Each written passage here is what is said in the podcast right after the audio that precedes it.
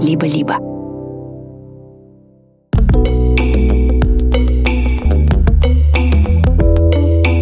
Привет, друзья! Это Дима Зицер и подкаст «Любить нельзя воспитывать» в студии «Либо-либо». На этой неделе мы снова встретились, и мы говорили, может быть, на самую сложную тему на свете. Мы говорили о детях на войне. Мы говорили о том, как помочь им, как помочь себе, как помочь им в самых сложных ситуациях, как помочь человеку, которому 6 лет, который боится сирен, как помочь мальчику 12 лет, который приехал в Израиль и очень-очень хочет сейчас уехать. Как помочь детям, которые оказались одни, и взрослые ищут возможности их поддержать. Любить нельзя воспитывать.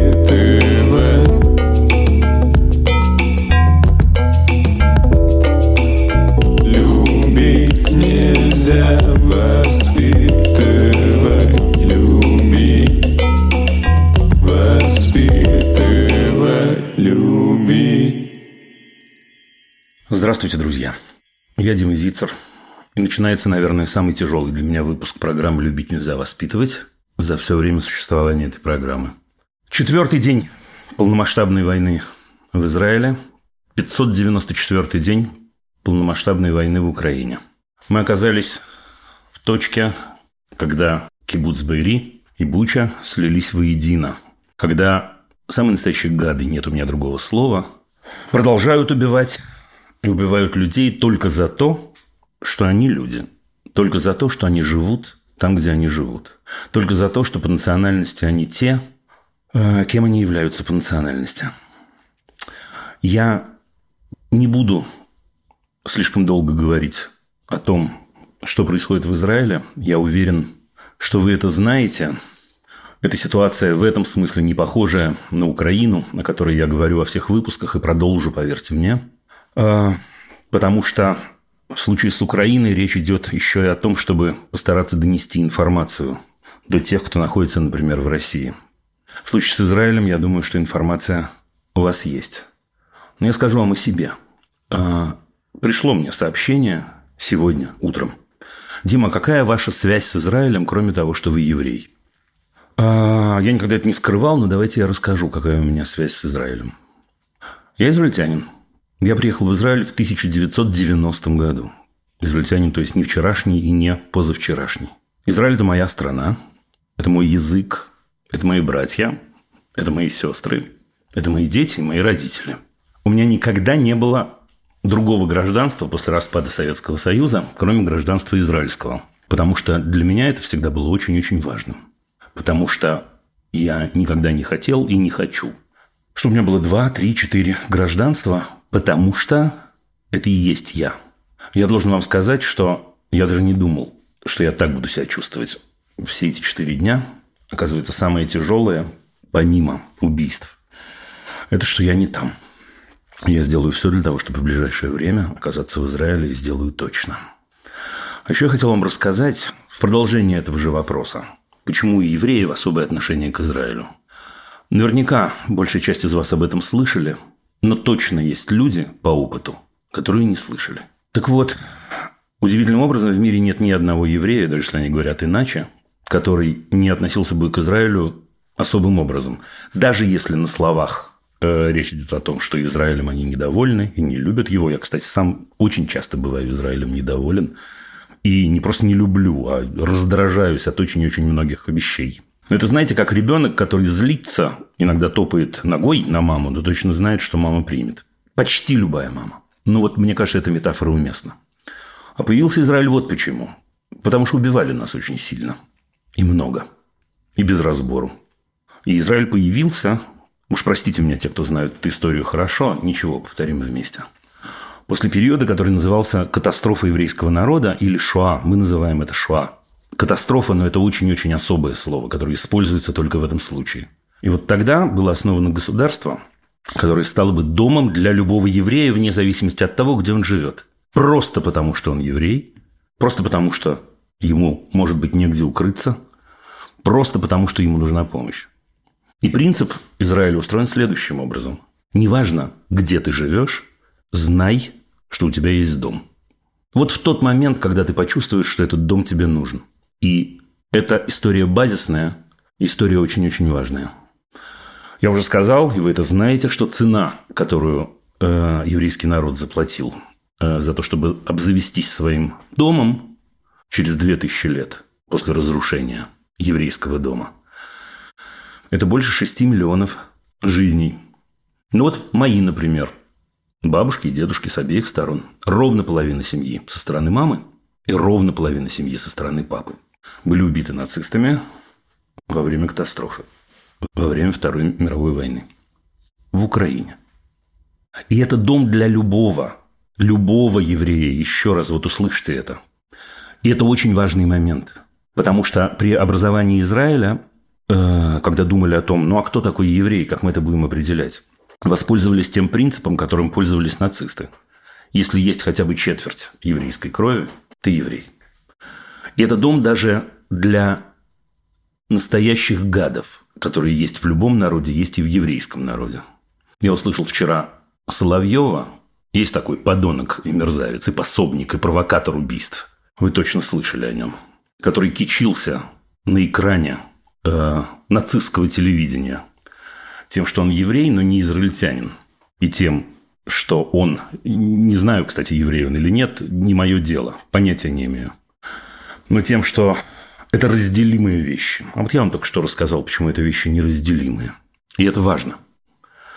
Так вот, даже для Соловьева, который поддерживает нацистскую антисемитскую сволочь, а Израиль потенциальный дом, даже его возьмут. Потому что таков закон.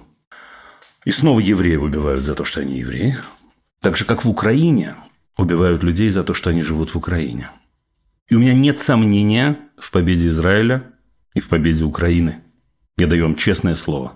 Это не Пафос – это не преувеличение. Вопрос цены. А цену нам придется заплатить нам вместе. И в Украине, и в Израиле. Мы уже платим огромную, и придется заплатить огромное. А я буду помогать. Вот чем смогу, тем буду помогать. Буду делать то, что умею. А если вдруг этого будет недостаточно и придется чему-то научиться, я научусь. И, ребят, я призываю вас к тому же самому. Вот так же, как мы говорили неоднократно про Украину, что вопрос, чем помочь, это вопрос праздный. Оглянитесь вокруг, и вы поймете, чем помочь. То же самое я повторяю про Израиль. Оглянитесь вокруг, и вы поймете, чем помочь. Помочь можно поддержкой, помочь можно деньгами, помочь можно продуктами, одеждой, как делают это сейчас э, мои сограждане в Израиле. Абсолютно точно. И, ребята, мы точно победим. Точно. Потому что это будет пафосно сейчас, немножко по-детски. Слушайте, потому что добро побеждает зло. Даже если это зло устроено, как Саурон в Мордоре. Все равно будет кольцо. Победим. Любить нельзя воспитывать,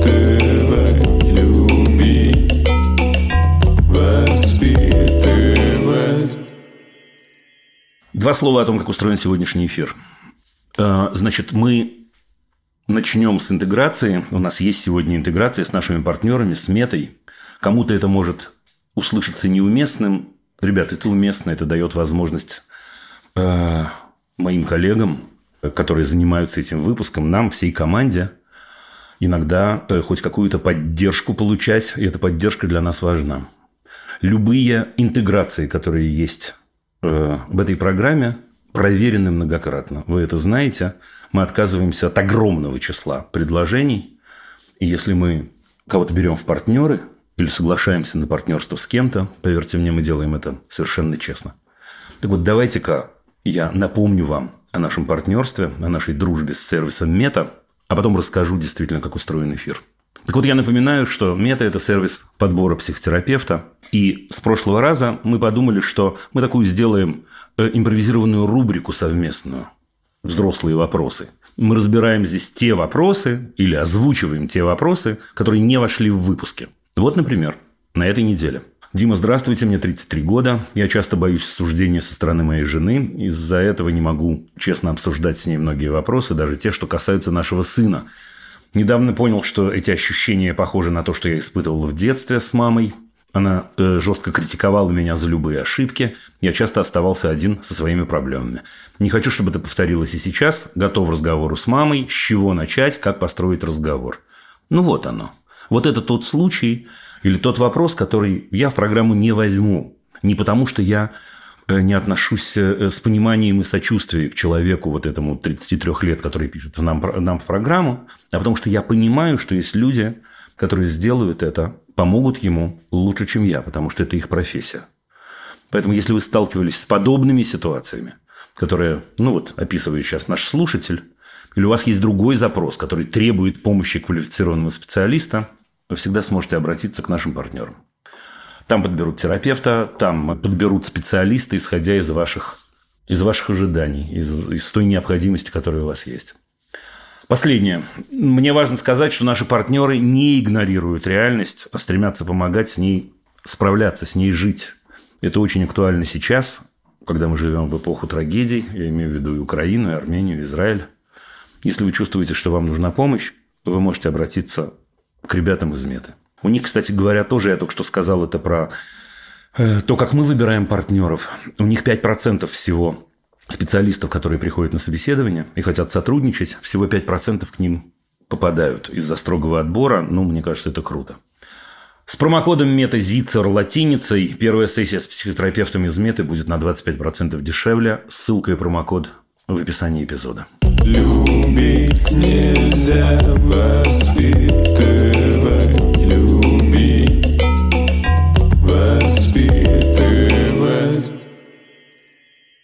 А вот теперь как устроен выпуск, при том, что мы уже, в общем, не в середине, но не в начале. У меня очень много сообщений, э, сообщений, связанных с Израилем. Я вчера, не знаю, слышали вы это или нет, обратился в какой-то момент в социальных сетях и предложил э, э, задавать вопросы или, так сказать, предложил людям, которым, может быть, просто надо поговорить, обращаться и поговорить. И, может быть, вместе подумать. Я должен вам сказать, что с этого момента обратилось ко мне очень много людей. И с кем-то мы разговаривали, а с кем-то мы переписывались.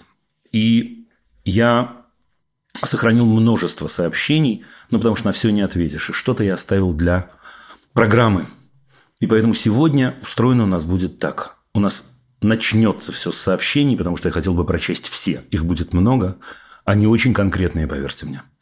После этого у нас есть четыре звонка, сегодня мы сделали меньше, которые, вероятно, не связаны с трагедией, которая разворачивается на наших глазах и участниками которой мы являемся.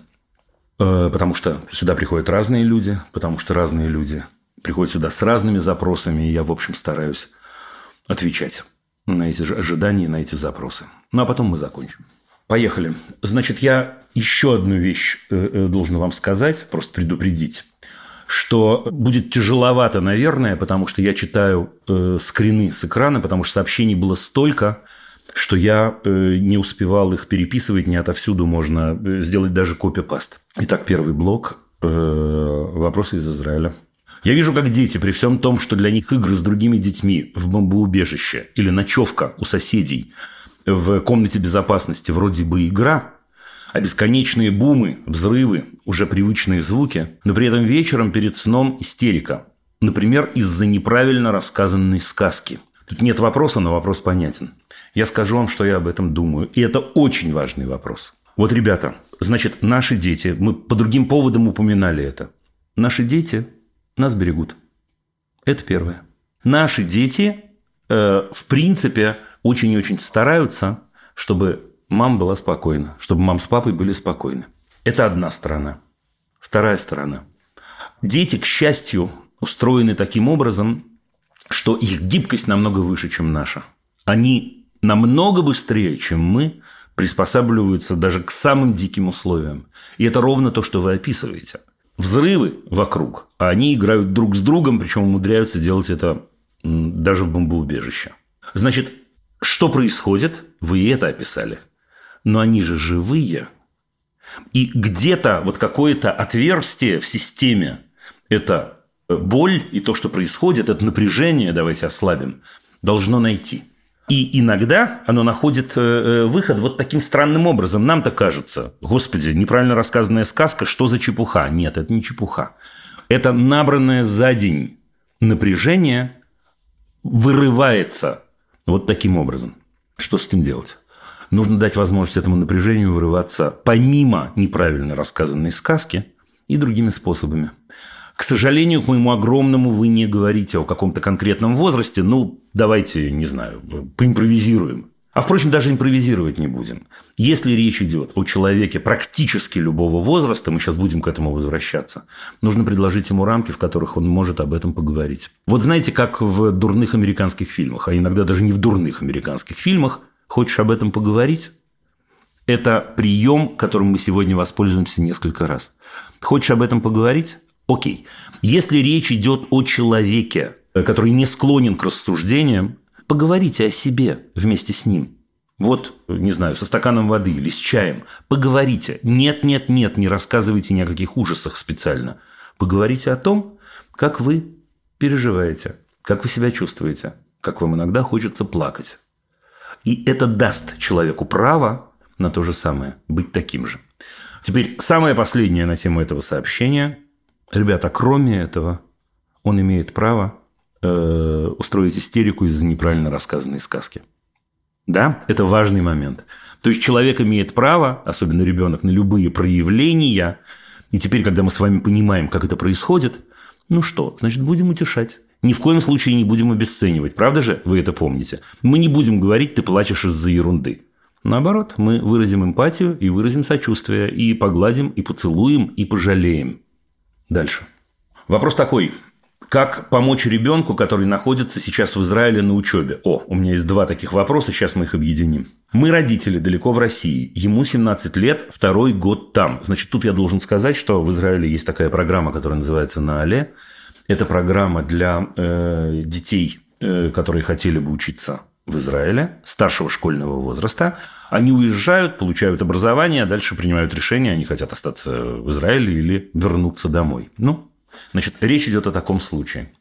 Вроде говорит, что все в порядке, но сложно переключиться на какую-то деятельность. Учебы нет, э, выходить нельзя. И это ничего не делание в кавычках угнетает. Выезжать никуда не хочет, да и мы не хотим. Говорит, это моя страна, я буду здесь. Хочется ему как-то морально, психологически помочь. И сейчас я по своей памяти присоединю второе сообщение, которое выглядит, вы знаете, вот мы до него дойдем, я сейчас боюсь просто сбить себе экран. Мы до него дойдем, вы поразитесь, насколько это сообщение почти под копирку. Тоже человек, заканчивающий школу в Израиле или учащийся там, не знаю, в 10 или в 11 классе, в Израиле учится 12 лет, который говорит такие же слова маме, которая звонит ему, и он говорит ей, мама, это моя страна, я должен быть здесь, я буду ее защищать. Значит, мамы дорогие, вот что я скажу вам. Значит, с одной стороны, я вас очень-очень хорошо понимаю, честно. Потому что особенно в такой дикой ситуации очень хочется контролировать. И в данном случае я говорю это слово не в дурном, а в положительном смысле слова. Ну, потому что мы же родители, и нам очень-очень важно, для нас очень-очень важно создать, ну, вот этот самый кокон, в котором окажется наш ребенок дорогой. И очень хочется, чтобы э, он понимал, что мы рядом. И очень хочется создать ему систему координат, в которой ему, как вы пишете, морально и психологически будет легче. Но, дорогие друзья, сделать мы этого не можем. Это жесткие слова, но это важные слова. Сделать мы этого не можем. И не свалиться бы нам в противоположную ошибку. А именно, очень высок соблазн контроля. Очень высок соблазн начать спрашивать о каждом шаге. Очень высок соблазн э, начать указывать даже, как правильно себя вести. Значит, ребята дорогие, мы не в силах в этой области ему помочь. В этой. Нет-нет, психологически и морально помочь сейчас сможем. А вот в этой области не в силах. Потому что мы не знаем всех обстоятельств. Потому что ваши замечательные дети не говорят вам всей правды и правильно делают. И вы бы вели себя точно так же. Потому что есть огромное количество э, душевных сил, которые им приходится тратить на то, чтобы выстоять, на то, чтобы быть сильными, на то, чтобы поддержать вас. Поэтому делать надо совсем-совсем другое, мне кажется. Мне кажется, нужно поговорить с этими замечательными мальчиками и девочками, которые учатся в Израиле, которые учатся на программе на Але и на других программах, о том, как правильно их поддержать. Что это значит? Я расскажу. Разговариваете вы с 17-летним сыном и говорите то, что чувствуете. Говорите, что вам э, страшно за него. Говорите, что э, вы переживаете. Он и так это знает. Но скажите. Если вам будет легче, скажите. А дальше добавьте следующее. Я бы добавил следующее, во всяком случае. Слушай, я хорошо понимаю, что тебе сейчас тяжело, и последнее, что бы я хотела, это добавлять тебе тяжести. Последнее, что бы я хотела, это э, э, контролировать тебя или указывать тебе, как правильно э, себя вести, кто и как будет себя вести в определенной ситуации. Должен себя вести. Поэтому, слушай, я буду тебе чертовски благодарна, если ты мне просто скажешь, мам, давай раз в день с четырех до э, половины пятого. Или, мам, давай дважды в день будем разговаривать, я не знаю, в 9 утра и в 9 вечера. Мам, давай э, мы с тобой э, договоримся, или я тебя попрошу о том, что э, я сам тебе буду звонить. А вы скажете, слушай, мне важно с тобой разговаривать каждый день. Он скажет, да, каждый день сам тебе буду звонить. Но обстоятельства бывают разные. Я не знаю, в какой момент мне звонить удобно. И так далее. Я не утверждаю ни первого, ни второго, ни третьего. Но я абсолютно уверен, что в этот момент вы удивительным образом поможете ему э, и морально, и психологически. Потому что в этот момент далеко-далеко, но рядом окажется человек, который видит не только свое волнение и свой страх, но и принимает и видит его волнение и его страх. И видит это до такой степени, что может сформулировать словами. Слушай, дружище, мне плохо, я волнуюсь, мне страшно, но решать будешь ты. Вот без манипуляций, не в смысле, ну решай, мне страшно. Нет-нет, по-настоящему.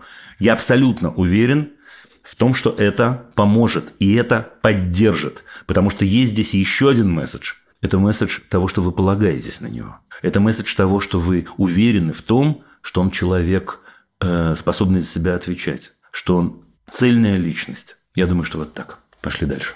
Вопрос. Мы живем в городе Петахтыква. Э, я муж и дочка 8 лет. Конечно, есть сирены. Не часто, но есть. Для дочки это не первые сирены но все равно она очень сильно боится. По ночам не может спать. Мы с ней сидим до трех-четырех ночи. Я говорю, что все хорошо, и мы все вместе, и у нас такая сильная армия. Сегодня даже расплакалась, говорит, мне просто страшно.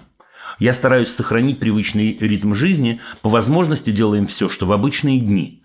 Обязательно вместе, обязательно говорим обо всем.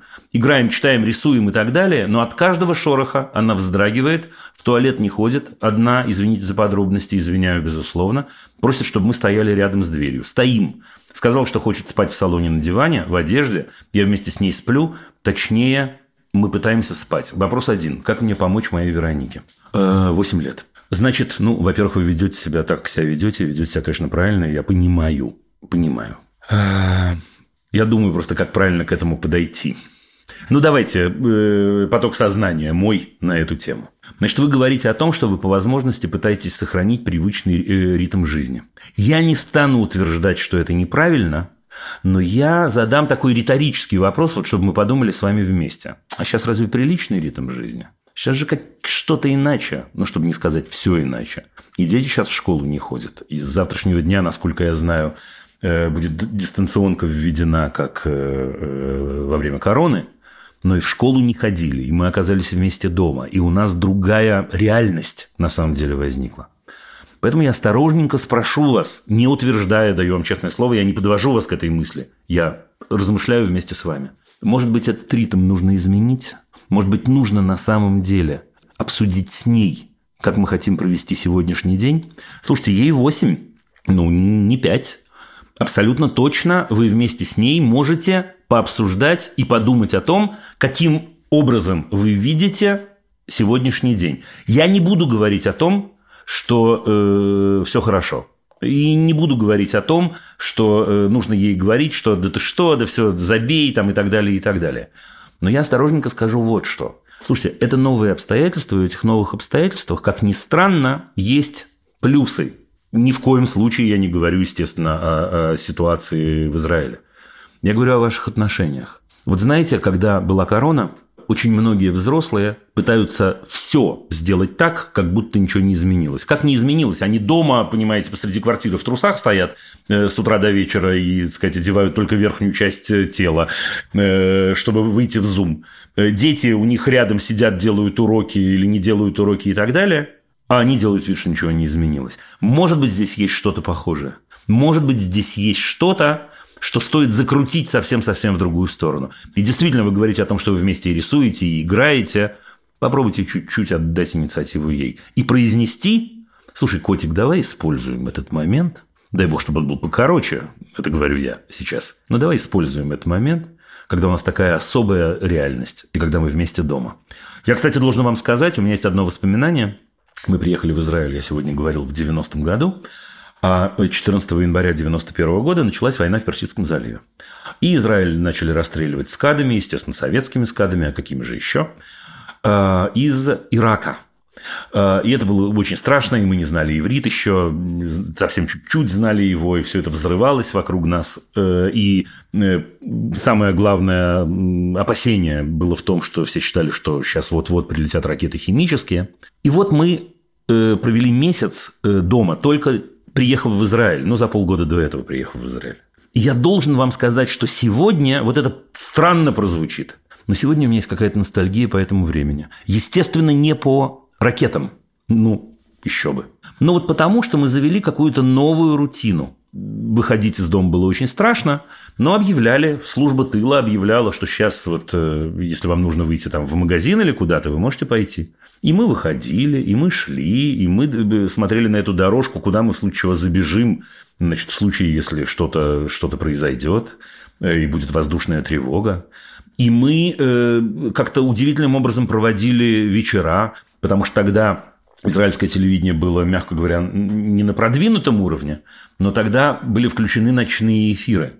Э, и ночью, впервые, по-моему, и ночью шли потрясающие фильмы. А мы, поскольку э, славенько знали иврит, мы придумали, что мы будем дежурить по очереди. У нас было несколько взрослых.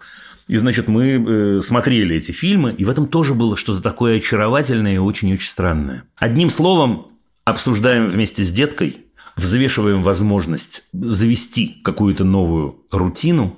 И самое последнее, так же, как в предыдущем э, сообщении. Слушайте, это новая реальность. Дай бог, чтобы она была самой короткой на свете, ну, максимально короткой. Это новая реальность. И в этой новой реальности, вот на эти несколько дней, я уверен, что это несколько дней, на эти несколько дней, значит, будете спать на диване, и для дивана придумаете новую рутину. Вот как мы на диван укладываемся, и что мы перед этим читаем, и как мы, не знаю, съедаем по ягодке, или там э, почему можно, или по, потому что есть. И как мы ложимся, и как мы внутри этого обживаемся, ничего не поделаешь. Это ненадолго, я уверен, я желаю вам удачи. Пошли дальше. Дима, здравствуйте. Как быть с совсем маленькими детьми? Ребенку два года, я даже не могу точно сформулировать вопрос, это скорее надежда, что плачущая и отстраненная мама не испортит всю жизнь ребенку. Чувство вины за эту отстраненность. Дочка стала дерганой за эту пару дней. Нужно как-то э, поговорить с ней, почему взрослые такие сейчас. Э, себе э, помочь стараюсь, естественно. Я не из Израиля, но у меня там родственники близко к границе, были с детьми. Мы занимались их эвакуацией. Я из Ирпеня. Ну вот опять, видите, опять объединение Украины и Израиля. Дай бы бог, чтобы по другому поводу. Я из Ирпеня, была там 24-го. Сейчас повторно накрыло. Плюс к этому смерть бабушки в Киеве. И сейчас я в дороге. Значит, дорогая, не знаю, к сожалению, как вас зовут. Тут есть несколько аспектов. Значит, аспект номер один. Понятно, что мы изменились на эти дни. Понятно, что ваш ребенок не может этого не видеть. А давайте я начну с конца. Это травма навсегда, вы спрашиваете меня? Нет. Нет. Я уже объяснил, почему в начале.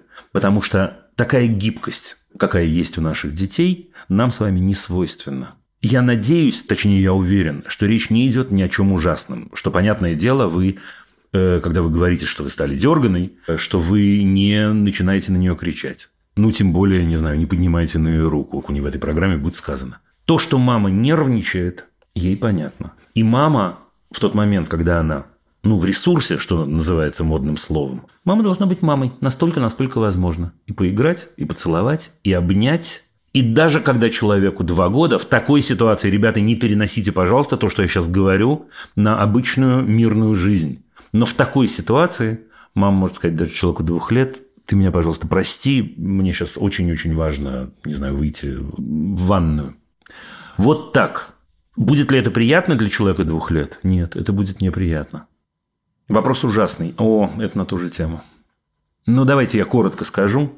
Мы в Израиле вопрос ужасный, как не прибить своих маленьких детей, пока э, сидишь с ними дома в сильном стрессе. А дети ходят по потолку и ведут себя как дети, но я не справляюсь эмоционально с ними. Как развести стресс от этого, ну и так далее, и так далее. Значит, я скажу, я отчасти уже ответил, но я добавлю кое-что. Значит, смотрите, почему дети так себя ведут?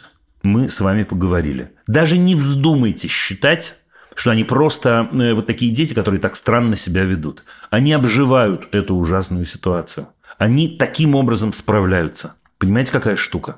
Вопрос, каким образом справляетесь вы. Это вопрос отчасти философский, но попробуйте ответить. Вот попробуйте урвать пять минут, взять э, лист бумаги и ручку и прямо написать, что вам помогает или может помочь в этой ситуации. А потом удивитесь, что вы этого не делаете. А потом попробуйте несколько раз это сделать. Первое. Второе. Я уже говорил дважды о том, что нужно завести рутину. Попробуйте составить, не знаю, сколько лет вашим детям, можно с ними вместе это делать, или вы попробуете и постараетесь сделать это для них, распишите время. Вот опять это звучит как полная чепуха. Это вообще ни разу не чепуха. Распишите время. Вот сейчас мы обедаем, а сейчас мы можем на несколько минут выйти из дома. А вот сейчас мы играем, а сейчас мы, не знаю, спим, а сейчас мы э, э, смотрим видосик какой-то, а сейчас мы... Окей, дети будут срываться все равно, но у вас в руках будет рамка. И вы так или иначе этой рамкой сможете прикрыться, в хорошем смысле слова, не от них прикрыться, поддержать себя. А, не время сейчас, понимаете, я могу сейчас запеть песню э, э, о том, каким образом вы можете себя поддержать при помощи медитации, дыхания и так далее. Ну, хотите, слушайте, ну, посмотрите мой видосик «Свобода от воспитания», он на 20 минут, может, он вас и поддержит. Но сейчас в первую очередь, мне кажется, надо делать вот такие технологические вещи. Я надеюсь, что я ответил и сейчас, и э, в предыдущих сообщениях, потому что, в общем, речь шла о том же. Еще одно сообщение про Нале. Помните, я вам говорил, что сообщение как под копирку. Вот как под копирку. Это просто потрясающе. Дима, здравствуйте. Я живу в Израиле, у меня двое детей. Девочки почти два и мальчику почти десять. Когда маленькая идет спать, я начинаю реветь от всех новостей, ситуации вообще. А старший меня успокаивает. Э, мне становится ужасно стыдно, потому что он как будто становится мне родителем. Как это исправить? Можно ли исправить? Что ему сказать? Как держать себя в руках? Спасибо и вам спасибо. Э, давайте мы поймем, на самом деле, от чего стыдно. Вот вы говорите, он как будто становится мне родителем. Ну и что? А вы не перестаете быть ему родителем. Ребята, рефреном звучит в этом выпуске. Мы находимся в очень особенной системе координат. В совершенно особенной. А в этой системе координат мы не можем вести себя так, как будто все по-прежнему. Да, он становится вам родителем, но вдруг мальчик 10 лет оказался в роли, которой вы от него не ждали. И он сам э, от себя, скорее всего, этого не ждал. Поэтому мне кажется, если стыд стыдом, но мне кажется, было бы так круто, если бы вы сказали ему спасибо, если бы вы сказали ему, что это поддержка, это было бы потрясающе круто. А еще было бы потрясающе круто, если бы вы сказали, что вам важно в ответ поддержать его. И в ответ, и не в ответ, кстати, как маме. И давай, дружище, подумаем, что я могу сделать э, для тебя. Смотрите, вот я осторожненько сейчас скажу, я понимаю ваши чувства но не лишайте его этого. Во всяком случае, пока мы с вами не уверены, что он от этого ужасно страдает, от этой роли, не от ваших слез, конечно, им больно от ваших слез, но от этой роли не лишайте его этого. Потому что не исключено, что в этой ситуации ваш замечательный десятилетний мальчик обрел почву под ногами в этот момент. Потому что он понял, что он кому-то нужен. И что мама оказалась вот в такой роли девочки. А он оказался в роли ну, старшего в, в, в определенном смысле. Я понимаю, что как для вас это звучит э, в русле того, э, как вы это описали. Мне кажется, это очень-очень важно. И мне кажется, что такой разговор, вот как я сформулировал уже, поможет вам это понять. Еще раз напоследок, простите за повтор, не исключено, что это именно то, что помогает ему в этой ситуации быть сильным и эту ситуацию пережить. Еще одно. Не исключено, что вы даете ему этим право на чувства. И это очень-очень важно. На чувства, которых можно не стесняться в этой ситуации. Так что вот так примерно. Я желаю вам удачи, и я пошел дальше. Есть вопрос по поводу подростка. Сыну 14 лет. Читаю, как есть, не меняю, ребят. Э, мы год назад репатриировались из Москвы. Он не хотел переезжать, но вроде освоился. И вот эта ситуация совсем выбила его. Он всегда был чувствительным, впечатлительным, впадал в ступор в стрессовых для него ситуациях. Э, и сейчас нервы зашкаливают у него. Как помочь, мы не знаем и не понимаем. Он слышит, читает, выспрашивает, э, чтобы показали новости, и понятно, э, что после этого лучше не становится. Прошлым летом, когда было обострение, он тоже был в шоке, но тогда мы застали только одну сирену в доме и на улице э, с большой толпой, которая не сильно переживала по этому поводу. Весной он был достаточно спокоен, и ситуация была другой. Он очень просит, чтобы мы уехали. Как правильно было бы говорить с ним в этой ситуации? Значит, смотрите, речь идет о человеке 14 лет. То есть о человеке взрослом, о человеке с самостоятельным мышлением, о человеке независимом во многом. Поэтому мне кажется, что вариант может быть только один. Вам нужно сесть э, и дать возможности ему и вам сформулировать то, что вы захотите сформулировать. Убеждать в этой ситуации невозможно. Просить можно, но, но убедить его ни в чем нельзя. Э, из вашего сообщения, к сожалению, я не до конца понял, он хочет уехать, потому что ему страшно, или потому что ему плохо в Израиле, или потому что он скучает по э, своим одноклассникам, которых он оставил, или потому что все вместе. Но это, в общем, довольно важно. Мне кажется, что об этом нужно поговорить. Мне кажется, что его право сказать о том, что он думает и чувствует, равно вашему праву рассказать о том, что вы чувствуете и думаете. Прямо сказать словами. И сказать словами, почему для вас невозможно сейчас уехать, между прочим. И это очень-очень важно. И это надо сформулировать. Это не, этого нет в вашем сообщении. Я не утверждаю, что вы этого не знаете. Но этого нет в, вашей, в вашем сообщении. А может, вы это проскакиваете, я предполагаю сейчас. Это непростой вопрос, между прочим. Почему сейчас мы э, э, не хотим уезжать? Он сложный. Вы не пишете мне, что он э, э, хочет вернуться в Россию. Вы пишете, он хочет уехать. А почему вы не хотите? А почему вы не можете? А почему вы не считаете это возможным? Это можно только обсуждать с человеком 14 лет. Это нельзя э, так сказать, выставлять перед ним как такую, знаете, доску, на которой красным на белом фоне написано «нет». Это не оно. И эта ситуация непростая, я вас понимаю. Понимаю очень-очень хорошо.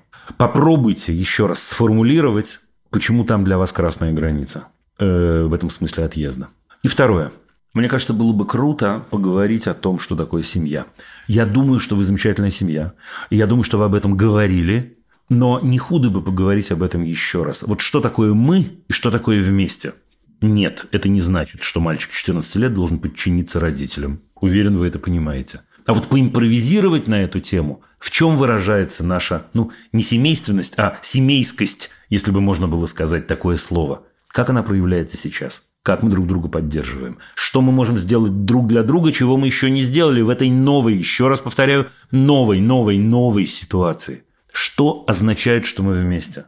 Семья – это не рамки, в которых один перетягивает э, одеяло на себя. Я хочу уехать, остальные подчиняются. Или мы хотим остаться, остальные подчиняются. Это намного более сложный организм. Еще раз, это сложный разговор, но это важный разговор, и, поверьте мне, крутанский разговор. Крутанский, он останется и с ним, и с вами на всю жизнь. Надеюсь, ответил. Действуйте. Я не понимаю, Лара спрашивает, как сейчас вести себя. Ребенок спрашивает, почему началась война. Кто такой Хамас? А Палестина это что? Я стараюсь, я ползаю по карте, давя в себе слезы. Дальше, ну, не прочту это слово, но матом я разделяю этот мат. Я не хочу так учить географию. Капслоком написано. Что делать? Уходить от вопроса? А, или отвечать минимально сухо и без подробностей. А если в этот момент не можешь, просто вообще не можешь. Видимо, не можешь просто ответить. Значит, я вот что скажу вам. Я, к сожалению, опять не знаю, о каком возрасте идет речь. Нет, не уходить от вопроса. Отвечать, вы сами даете ответ, э, максимально просто – и отвечать довольно сухо и без подробностей. Это тот случай, когда, ну почему-то не знаю, почему-то я представляю себе сейчас э, человека младше, не знаю, 8-9 лет, ну, может, я ошибаюсь. Это тот случай, когда нужно ждать следующего вопроса. Как вот во всех смешных анекдотах про то, как родители рассказывают детям больше, чем им надо рассказывать. Ну, просто, так сказать, да, от родительского порыва. Отвечайте. Отвечайте. А, и отвечайте просто. Да, Хам, кто такой Хамас? Хамас – это террористы, Хамас – это враги. Враги Израиля. Окей, будет следующий вопрос или нет? Есть огромная вероятность, вот поверьте мне, Лара, есть огромная вероятность того, что следующего вопроса не будет. А если будет следующий вопрос, то ваш ребеночек сам вас проведет этой самой дорожкой. Вот это наше с вами родительское качество, очень-очень характерное для большинства родителей. Нам задали вопрос, с нами поговорили, и мы действительно начинаем вываливать какую-то информацию. Вот это тот случай, когда нужно ну вот литопек, при, при, прекрасное слово на иврите, да, потерпеть, да, нужно, ну, немножко, немножко, так сказать, себя, себя ограничить, себя остановить.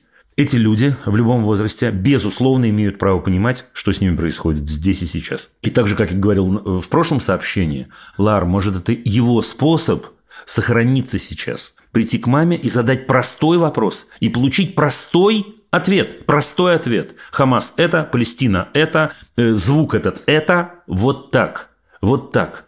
Еще раз не пугайтесь. Не исключено, что э, так он себя сохраняет. Вы пишете, я не хочу так учить географию, а вы не географию так учите. Вы в этот момент поддерживаете любимого человека, и я абсолютно уверен, что поддерживаете и себя, Потому что, ребята, это и есть рутина. Вот новая рутина, которая возникает, надеюсь, на короткий период, но вот сейчас она возникла. Вот она, эта рутина. Да, мы про это разговариваем. Хотите еще усложнить? Придумайте э, в день пятиминутку э, дурацких вопросов. Например, вы ему задаете дурацкие вопросы. Или не дурацкие, дурацкие плохое слово, извините. Да? И он вам задает вопросы. Просто вот у нас есть специальный блок, когда мы так разговариваем, когда мы так немножко дурачимся. Я надеюсь, что я ответил. Я желаю вам удачи. Дальше. У нас панические настроения. Мы живем в Холоне. У нас дочка 6 лет. Мы не улетаем остаемся здесь. Я перестала следить за новостями, думаю, выйти в магазин, наверное, 6 бутылок воды, в таких упаковках, знаете, в Израиле продают, э, уже нигде не достать. Достать, достать от себя, я скажу. Но я верю в лучшее. Надеюсь, все рекомендации службы тыла всего лишь перестраховка. Думаю, что да. Думаю, что да. Вопрос. Как объяснить все это ребенку 6 лет? Как правильно? Как быть с собой? Александра, дорогая, у меня ощущение, что мы уже ответили на этот вопрос – Э, разными способами выберите, что вам, что вам приятнее, что вам проще, что больше, так сказать, да, к вам обращается. Но давайте все равно еще в двух словах.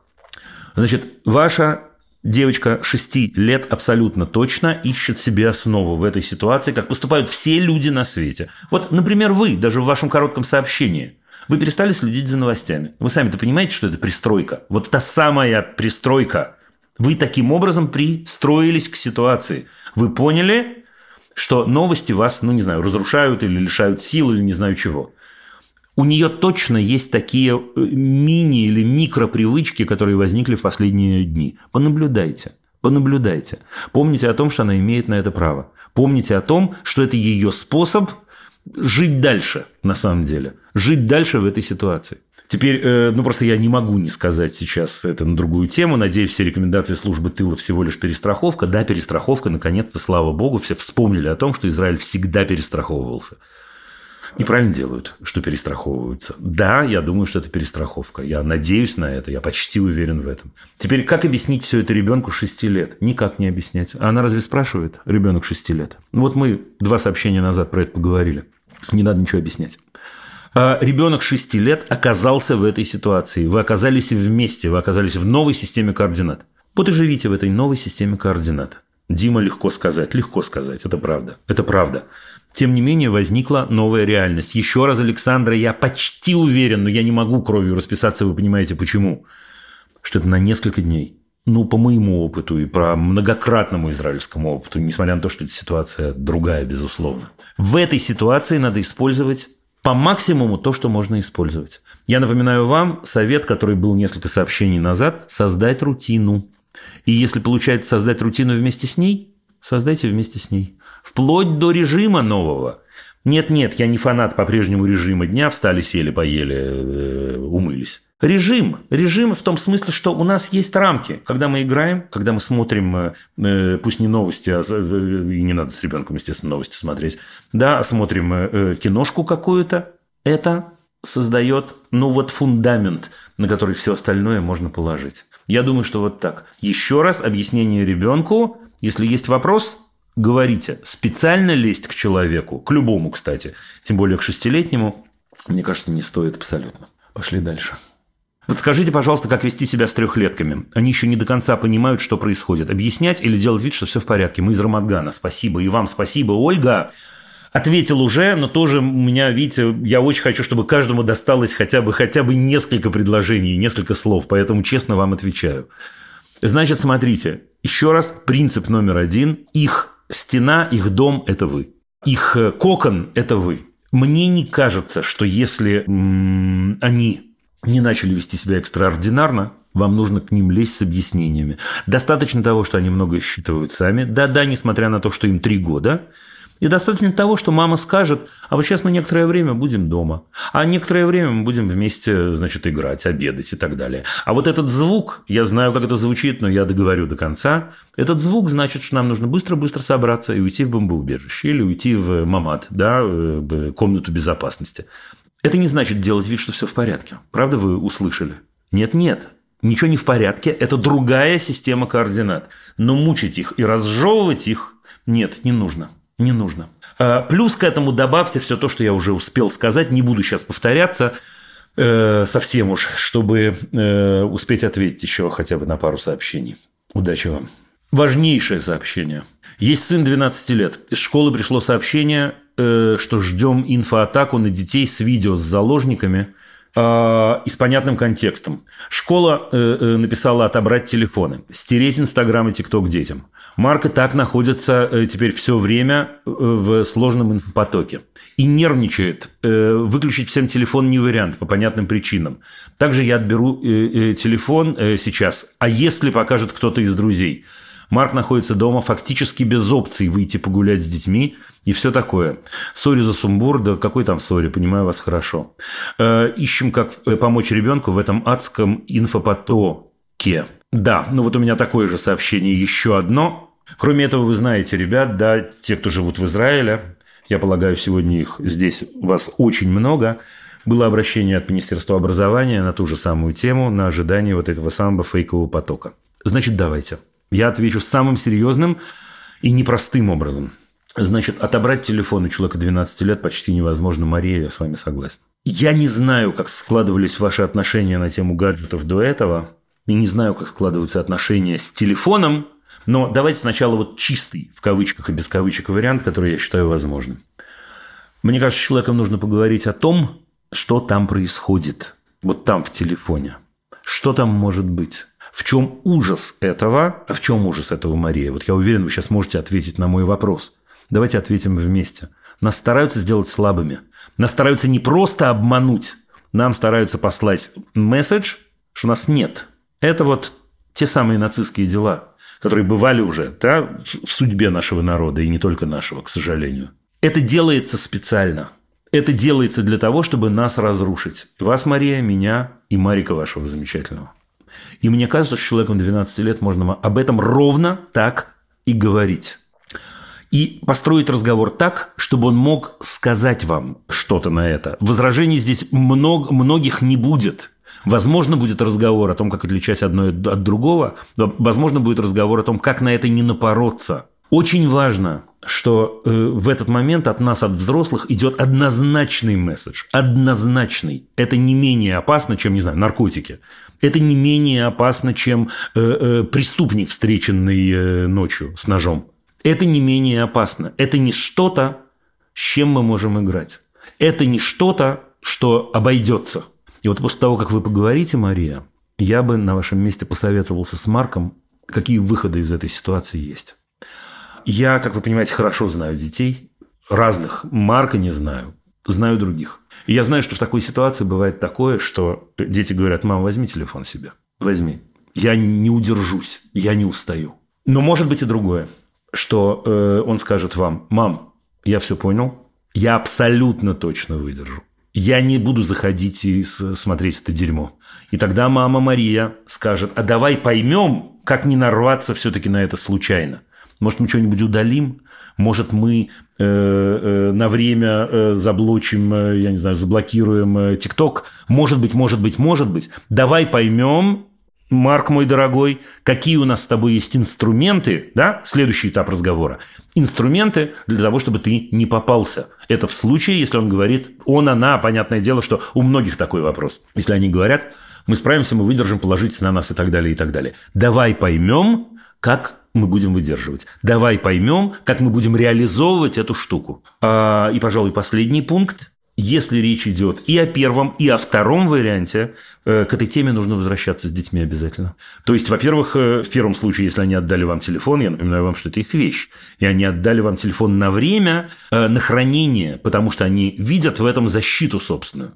И поэтому время от времени надо разговаривать, у человека должны быть новости, и нужно спросить его, как ты без телефона ты себя чувствуешь, и какой ты вообще герой, что ты без него справляешься, и так далее, и так далее. Тем более во втором случае. Нужно проверять о том, не произошло ли вот это вот, то, чего мы боимся. Да, и как дела, и как прошел первый день или первые два часа. А вот как ты это делаешь? А я, Мария, я, мама Маша, тоже стараюсь и тоже всеми силами стараюсь этого избежать. И я нашла такие, такие, такие инструменты. А у тебя вот такие, такие, такие. Вот что я думаю, ребята, я по-прежнему считаю, что в этом возрасте уж точно отобрать телефон – это не э, способ. Я, с другой стороны, в данном случае не буду бросать камни в Министерство образования Израиля, что вообще-то я люблю поделать, потому что я понимаю, что сейчас они срезают углы, а, но они срезают углы, а нам с вами все равно решать, задавать все вопросы. Любить нельзя воспитывать, любить, воспитывать. Давайте мы чуть-чуть поговорим. Ну, давайте выдохнем чуть-чуть, если получится. Не знаю, с каким вопросом звонит нам Юлия из Мексики. Юлия, здравствуйте. Здравствуйте, Дима. А, я коротко поблагодарю вас, вашу команду за то, что вы нам позволяете оставаться чуть-чуть более человечными. Спасибо огромное. Ой, господи, спасибо вам большое. Стараюсь, спасибо. стараюсь, будем стараться вместе. Да, вопрос пойдет, будет про моего сына, ему 8 лет. Мы живем в Мексике давно, он здесь родился умный, замечательный, веселый, двуязычный. Э... При такой маме?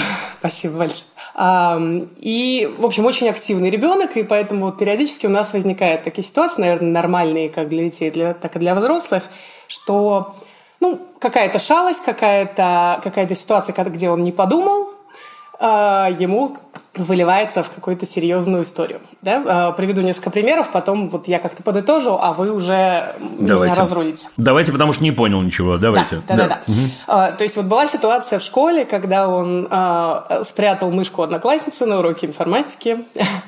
10 минут эту мышку всем классом искали.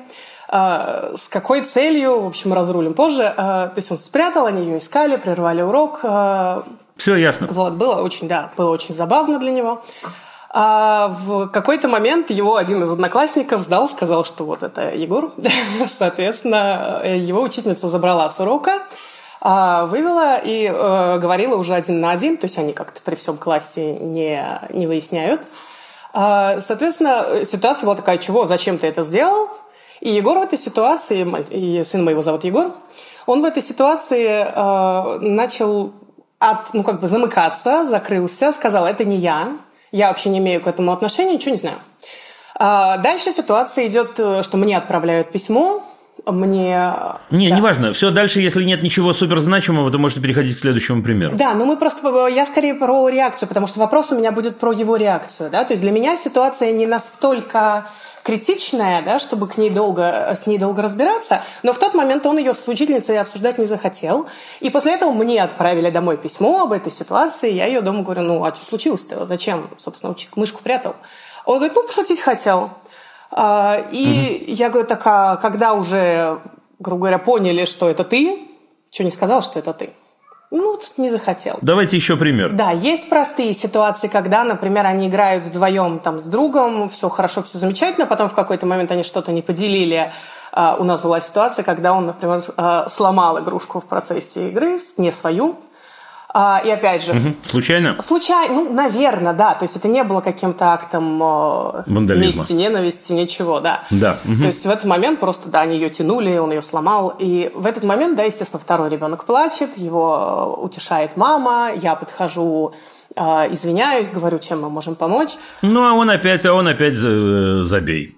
Да. А он, да, ну, он да. сливается, да. Ну, даже скорее, что он просто остается в темно, э, рядом и как бы не реагирует на эту ситуацию. Ну, давайте, третий решающий. Третий решающий был простой, совсем случился вчера, они играли, э, мы встречались с друзьями, уже расходились, он сел в машину и, закрывая дверь, девочку толкнул дверью машины. По счастью, там не было травмы, ничего, все было хорошо. Э, но он, опять же, в этот момент, да, то есть все бросились девочку утешать, а он стоит как бы в стороне и не знает, что с этим делать. И когда я потом возвращаюсь, да, как вы говорите, вернуться к ситуации вне момента, да, то есть в этот момент я обижала удержать девочку, да, как бы не особо. Вот, я ему сказала, ты не хочешь подойти как-то обнять ее, пом- ну, помочь ей, может быть, надо спросить, как у нее дела. Но я не настаиваю на это. И он, кстати, подошел в последний момент, вот вчера это было. Но мой вопрос скорее про то, что вот в этой ситуации он как будто застопоривается и не знает, как реагировать. А как реагировать? Научите. Первый случай. Давайте, вы меня научите, вот, вы меня. Да. Первый есть... случай. Он, он, значит, ну, подождите, вот моя, да, да, подождите. Я... Вот он, значит, спрятал мышку девочки. Неважно сейчас, зачем он это сделал. Допустим, он э, говорит, как есть. Хотел пошутить, но не подумал, допустим, да, ну, неважно. Отлично. Вот его запалили. Вот э, э училка с ним разговаривает в коридоре. Он замыкается и говорит, это не я. А надо а, ну, как мне хотелось бы, да, наверное, это мое представление прекрасно, не знаю, могу ли я его ждать, но мне бы хотелось, да, чтобы он сказал, да, я, а, ну вот я не подумал, я в моменте не думал, что это станет таким скандалом, а, больше, ну, не, буду делать или буду, там уже в зависимости от ситуации, да, то есть... Невозможный текст. Юль, ну, невозможный текст, потому что 8 лет невозможно это выговорить все. Да, просто невозможно. Ну, я верю... Скорее не бояться. Вот, вот тут-тут-ту. Вот про это мы сейчас поговорим с вами. Я верю, что вы в 8 лет были ровно да. такой, значит, э, как вы рассказываете, да, но я таких но я таких я встречал боялась. мало. Теперь внимание, я... внимание, подождите. Да. Это важный момент. Это ведь не все три случая да. про боязнь. Но этот так или иначе, ну, про какой-то дискомфорт и, и так далее. А скажите да. мне, а что бы он выиграл, если бы он сказал вот то, что, то, что советуете вы? В случае со школой однозначно он бы выиграл отсутствие двухдневного разбора. То есть ему тут же, у них школа очень мягкая. И в случае, если бы он сказал, да, я, упс, извините, а, ситуация бы разрулилась в две минуты. И именно когда я ее дома разбирала с ним, да, вернулась к ней, я ему говорю, то есть из ничего вы сделали большущий скандал просто потому, что ты в моменте не сказал, упс, извините. Да, это достаточно просто для, ну, мне кажется, достаточно просто для меня. Да, вам кажется, вам кажется. Наверное, наверное. Да, ну давайте, а теперь а с игрушкой чтобы было? Что? Как надо было себя повести? Он сломал игрушку, все это видели. Что, что надо было сделать? Да, и с игрушкой то же самое. То есть в этом моменте, да, как бы понять. Также сказать, сказать извини, это получилось случайно, чем я могу помочь? То есть то, что делаю я в этой ситуации, да, с другим человеком. То есть у него нет скандала в этот момент, он не ненавидит человека. Теперь давайте у меня еще вопросик такой про быт, потому что вы все рассказываете про то, что происходит не дома, а дома что происходит? Ну, бывают, но они простые, эти ситуации, да, когда он там... Давайте простую. Съел последнюю конфетку, я говорю, а где? А он говорит, упс, съел. И тут у него проще. Он, да, я не требую какого-то извинения, покаяния, ничего, да, и он как-то проще расходится, и потому что, опять же, он от меня не ждет, например, наезда за последнюю конфетку. А, слушайте, подождите, ну вот это какая вы интересная, Юль. А не надо было есть последнюю конфетку? Последнюю, да, я хочу сказать, что он может, мог бы спросить, да. А мог бы да. спросить, э, а еще что могло бы э, произойти? Нет, ну съел-съел, ладно, это я, я говорю, это мелочи. Не-не-не, я понимаю, да, Юль, я понимаю, что вы не жалеете ему да. конфетку. Мне просто кажется, что это один и тот же кейс. Может быть. Это один да, и тот же кейс. Быть. Ну, ну. Как сделать так, чтобы он не съел последнюю конфетку? Ну, скорее сказать, что, да, наверное, вот вспомни о том, что в семье есть кто-то еще.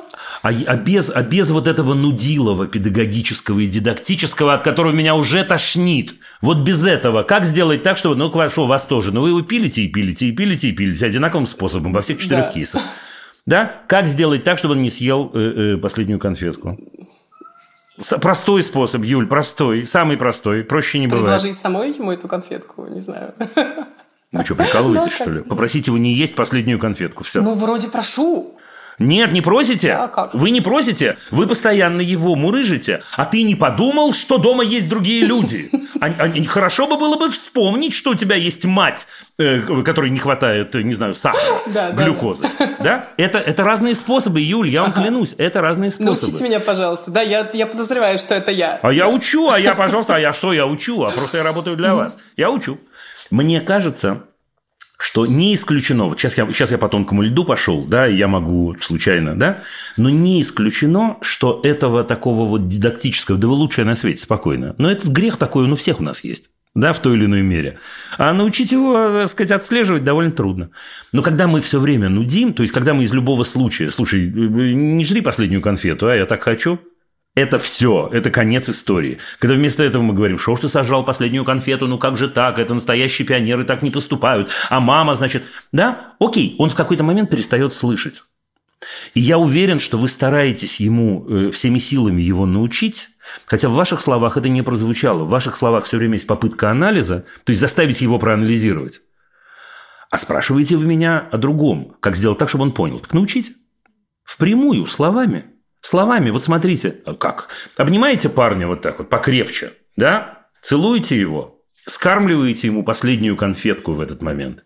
И на ушко ему очень-очень ласково говорите, слушай, чувак, вот с этой игрушкой я подумал, это я ж тебя не научила. Ты на самом деле в такой ситуации, да, ты в следующий раз подойди, ты-ты-ты, будет круто, я тебе просто кричу.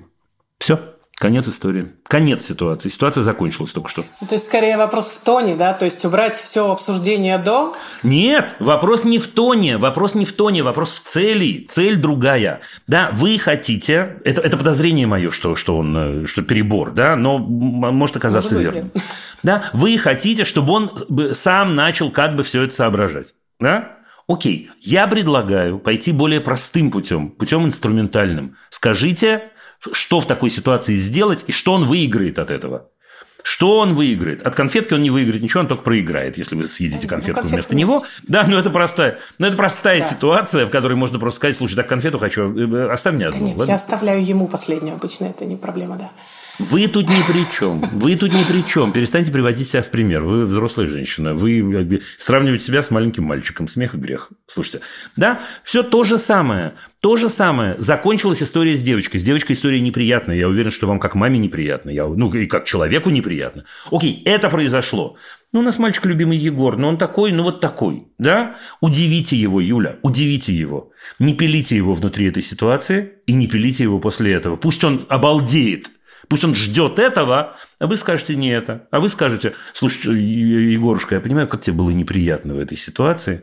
Да, я обычно, слушай, поступаю так. Может, тебе надо попробовать. Все, конец истории. Конец, конец. Больше ничего не надо делать. Дима поможет? Да, Дима точно, ну почти. Ну, почти. Но не срывайтесь, просто не срывайтесь в это. Я, знаете, что подозреваю? Я подозреваю действительно, что нет очень простых инструментальных, инструментальных таких вот инструментов, короче говоря. Что поскольку э, в этом есть вот такой педагогический наш с вами ну, нудеж, я присоединяюсь к вам не из вежливости. Это у меня бывает, и у всех бывает. Да, он просто все, это стертый, это стертый, стертый звук. Он его игнорирует, ему трудно выделить где-то. Мама, где совет в этом? Где совет? Я уже понял, что я говно. Извините, нет, вы его так не называете. Ну, что со мной что-то не так, что другие мальчики в этот момент, значит, просят прощения, что последнюю конфету они оставляют, что они рвут на груди тельняшку и говорят правду, это я взял мышку. Господи, зачем брать мышку, если признаваться? Но это другая тема. Да? Мам, просто скажи. Пойдет? Да, ну ладно, да. То есть мне надо последить именно за своим словарем, потому что мне казалось, что мой-то посыл как раз такой Золотые же. слова. Да, видимо, вопрос в форме. Просто впрямую, без мудрствований лукавых. Нет, нет, нет, еще раз, я, я не, из, не, не потому, что я сказать, не из сочувствия вам это говорю. Да, у нас у всех это бывает. Когда мы простой шаг, да, простой, это как в анекдоте вычеркиваю, да, про Змея Горыныча. Это ровно как в этом анекдоте. Да, или как в анекдоте, когда сражаются Илья Муромец со Змеем Горынычем, да, знаете этот Нет. анекдот? Вот расскажу вам его по блату. Да. Я расскажу. Как идет, э, соответственно, Илья Муромец, у, у, у реки сидит э, Змей Горыныч. Он, значит, достает меч, рубит голову, голова падает, вырастают две новые. Короче говоря, туда-сюда рубит, рубит, весь уже совершенно без сил. Падает, рядом падает Змей Горыныч и хрипит последней головой из последних сил. «Илья, а ты что хотел-то?» Илья говорит, воды напиться. И Змей Горыныч, умирая, спрашивает, а что не сказал? Да. Вот мне кажется, у нас немножко с вами эта история. Ну, наверное, да. Да? Окей. Поняла. Пока. Спасибо. Прощаюсь всего с вами. Доброго, Удачи, всего вам доброго, до свидания. Любить нельзя воспитывать,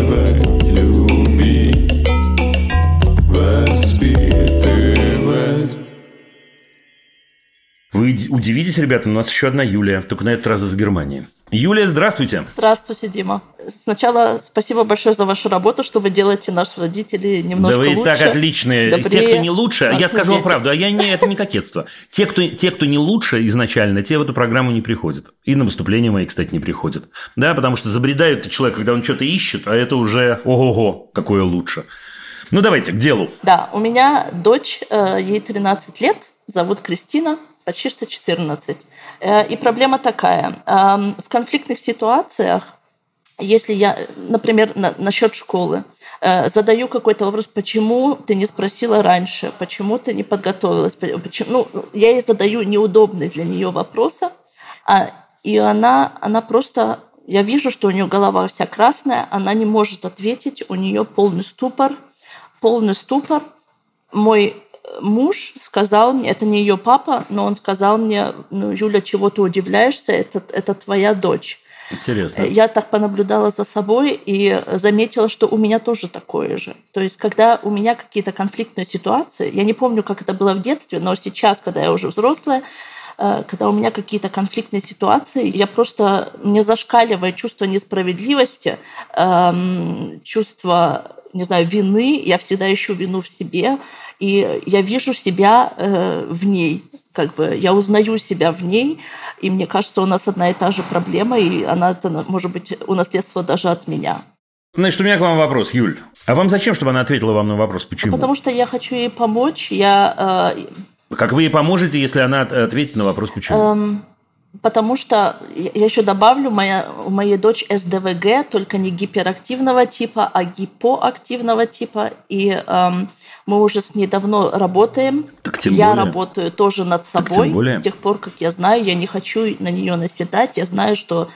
Да. Юлечка, Юль, давайте поиграем. Вы будете мною, которому лет 6. Ладно? Когда мне было 6 лет, это, это и э, правдивая история.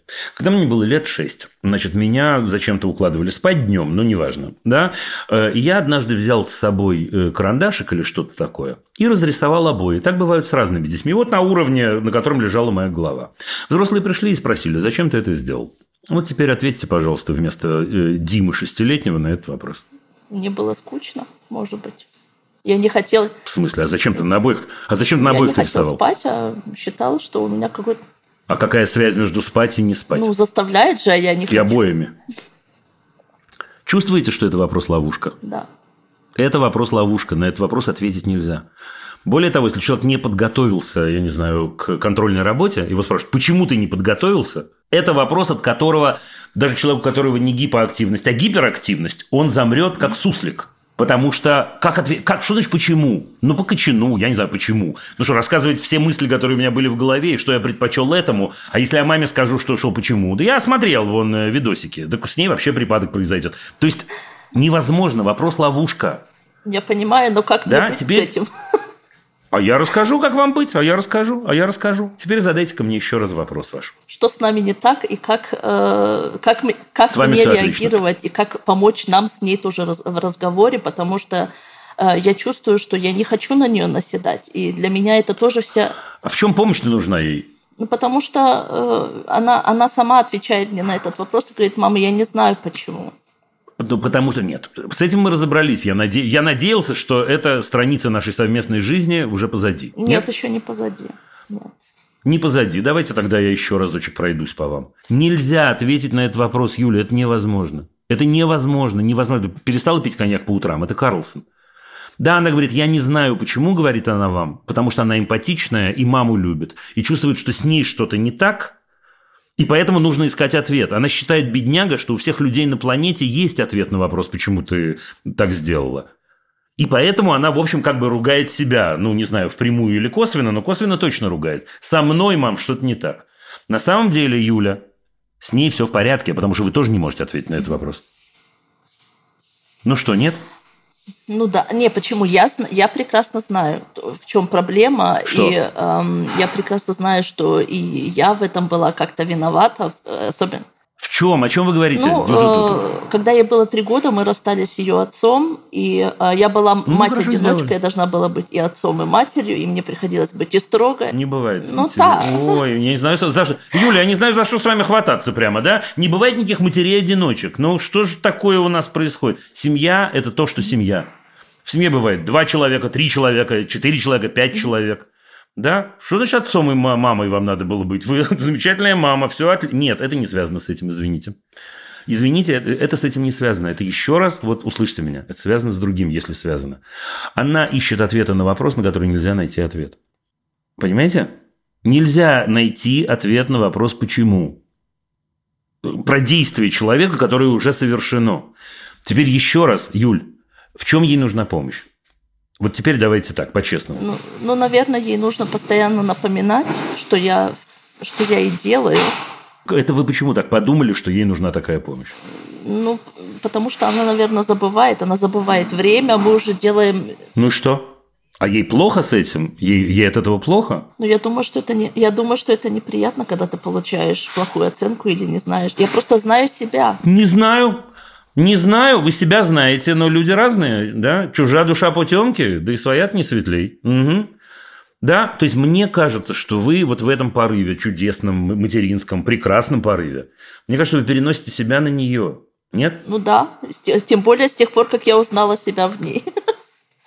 Ну, хорошо, ну узнали, не узнали, да, это метафоры такие. Давайте я задам вам один вопрос, такой неожиданный тоже. Вот вы говорите, что она там забывает, опаздывает, например, где-нибудь, да, там, э, предположим, да?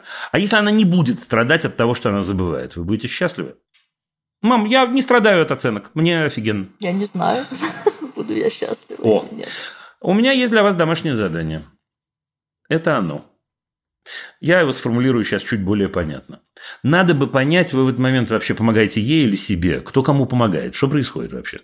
Да, имеется девочка. Мы с вами с трудом формулируем, какая помощь ей нужна, потому что она этого не говорит. Мы сами придумали, двое взрослых, трое взрослых, да, сколько угодно взрослых, что ей в этом нужна помощь. Теперь, Юль, последнее. Я думаю, что вы э, терпели бы с восторгом, если бы какой-то человек полез вам помогать, а помощь вам не нужна, правда? Да. Ну, куда бы вы этого человека послали? Вот туда бы и послали, правильно? Детка наша замечательная Кристина не посылает маму и правильно делает, потому что, ну, как-то надо стараться маму не посылать, и вообще маму любим, и так далее, и так далее. Но у меня гипотеза, которая заключается в том, что, может, ей не нужна ваша помощь, а? В этой области, в какой-то другой точно нужна. Может, не нужна? Как успокоить себя? Я не знаю, что, что выпить, чтобы успокоить себя, чтобы не лезть со своей помощью. Э, выпить, э, не знаю, какое вино вы любите, Юля? Я вообще не пью. Напрасно? Шучу, ладно. Да, но это один из вариантов. Юля, это один из вариантов. Я не знаю, что. Да, но вот как успокоить себя, но это хорошая точка, потому что мы с вами допускаем возможность, что может дело все-таки в нас, а не в Сто ней. процентов дело в Да? нас. Ну, отлично. Теперь смотрите. Девочка у нас, значит, там, вы говорите, почему-то не подготовилась. Ну, видимо, про, про, про школу, да? Значит, окей, она не подготовилась, она уже это пережила, понимаете? У нее, она уже переживала. Ей думать от этого хорошо, что она получила плохую оценку? Плохо. Мама, которая приходит и говорит, почему ты не подготовилась, делает ей лучше или хуже, как вам кажется? Конечно, хуже. Потому что я Опа. ее. Потому что она ей сыпет соль на раны и ухудшает ситуацию. Ну и зачем же мы с вами это делаем? Только чтобы успокоить себя выходит. И, а вы что, разве от этого успокаиваетесь? Наоборот, это иллюзия. Это иллюзия. Ничего вы не успокаиваетесь. Да, любое родительство, любое, все родители, с которыми я разговаривал, я сам, родители, с которыми я еще буду разговаривать, все боятся, что вы волнуетесь. Любое родительство основано на страхе. Страх – это основа наша, ну, основа, не единственная, но очень важная основа. Мы боимся, что они плохо будут учиться, что мы им не поможем, что они простудятся, что плохая будет компания, что они не, не то съедят, что они... Все в порядке, но это мы боимся, Юль, мы, мы, мы. Если мы боимся, вопросы со страхом решать нам. Поэтому первое, что нужно сделать, на мой взгляд, это научиться с ней про это не разговаривать, Юль. Такой странный совет. Не разговаривать. Я уверен абсолютно, что у вас замечательная девочка, и у девочки замечательная мама, я это вижу. Ну что, у вас тем для разговора, что ли, нет? Есть куча тем. Молодцы. Теперь еще раз, ну вот мы только что же с вами это потрогали, да? Человек приходит, он в плохом настроении, ему уже плохо, и мы говорим, а, сейчас я сделаю тебе еще хуже. Ну зачем? Ну что? Но это, это выходит так, что пускать все на самотек и будь что будет. А Что мы... Нет. А что, что, что за что будет?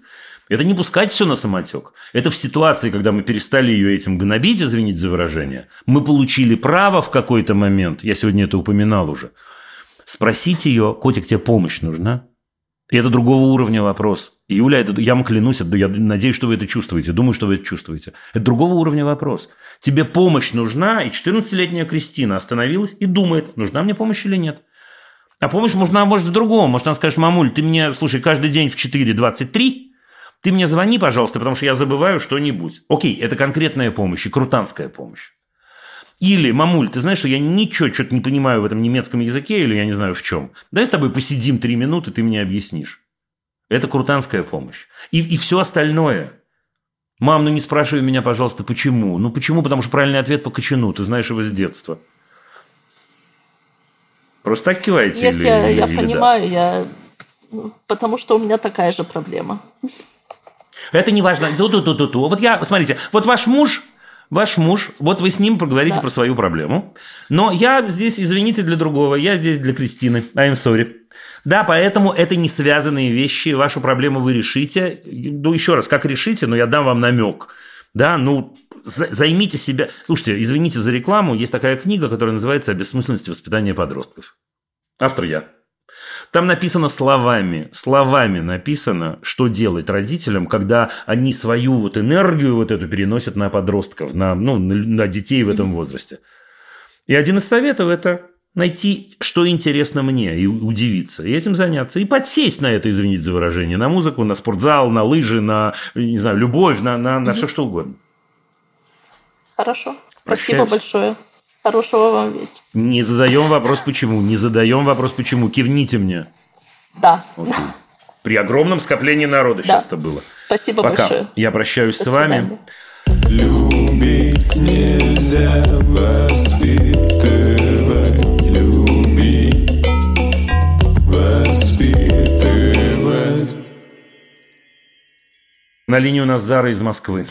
Здравствуйте, Зара. Здравствуйте, Дима. Здрасте, здрасте. Слушаю вас. Спасибо вам за возможность э, да, задать вопрос даже сегодня, даже в этой ситуации. Так, у меня вопрос о моем сыне. Ему два с половиной года, и он недавно совсем вошел в кризис трех лет. Совсем вот э, месяц где-то этому. И э, меня волнует в этом всем три аспекта. Первое, что он достаточно агрессивно начал на все реагировать, но это понятное дело, что там крики, истерики и так далее. А, Вот. Но э, он, э, вот сейчас опишу его реакцию на любой, естественно, запрет, на любое там, несогласие, он э, начинает кричать и раскидывать все, что есть вокруг. Это стулья, игрушки, неважно, что лежит. Общем, Пример приведите. Приведите пример запрета. Пример запрета. Хорошо. А, Например, он пытается включить микроволновую печь пустую, играется с ней. Я говорю, там, сыну, нельзя, давай э, пойдем с другими игрушками поиграем. Вместе беру его на руки. Вот. Нет, он вырывается, он кидает. Да, давайте еще, давайте еще, еще, еще, еще, еще пример. А, Например, он играет с сестрой, у него старшая сестра, а, ей пять с половиной лет, и он, она- он не получает ее игрушку от нее, она ему запрещает, и он бежит, э, кричит, все кидает. И у возбужденной публики вопрос к Заре. А с чего Зара вы взяли, что у него кризис трех лет? Э, Он просто раньше так не реагировал. А теперь реагирует. Да. Но это никакой не кризис трех лет. Ну, В два с половиной года. Это вообще, это было бы очень рано. Э, Но Да. бывает. Нет, это не кризис трех лет. Э, Он так реагирует именно потому, что он докризисный. Потому что он не понимает, и и он и потом не должен понимать, на мой взгляд, что такое запрет. Вот еще раз, я всегда привожу этот пример. Как устроен человек до кризиса трех лет? Весь мир – это он. И сестренка его старшая – это он. И ее игрушка – это он. Все это вместе – это он. И поэтому э, со мной происходит коллапс, со мной двух с половиной летним человеком, когда мне говорят, нет, это тут э, ни, ни, ни при чем, не ты, и это не часть тебя, а мы тебе не дадим. Невозможно. м, Вообще-то это все. поняла. Просто мне казалось, что это именно так. Нет, нет, нет, он взрослеет, он, конечно, меняется у него, конечно, появляются желания. Это же не то, что у нас человек дожил до двух лет и 11 месяцев, потом, э, значит, рычаг переключили, и он перепрыгнул в кризис. Кризис может так проявляться. Но просто оба примера, которые вы привели, э, они очень-очень характерные как раз для докризисных дел. Для докризисных. Да, у меня же в этот момент еще, и у меня и причинно-следственные связи, у меня вообще все иначе устроено. Теперь про микроволновую печь, у меня сердце не камень, но я должен вам сказать, что сделать, чтобы он не трогал микроволновую печь. Выключите ее, не знаю, чтобы он не игрался с ней.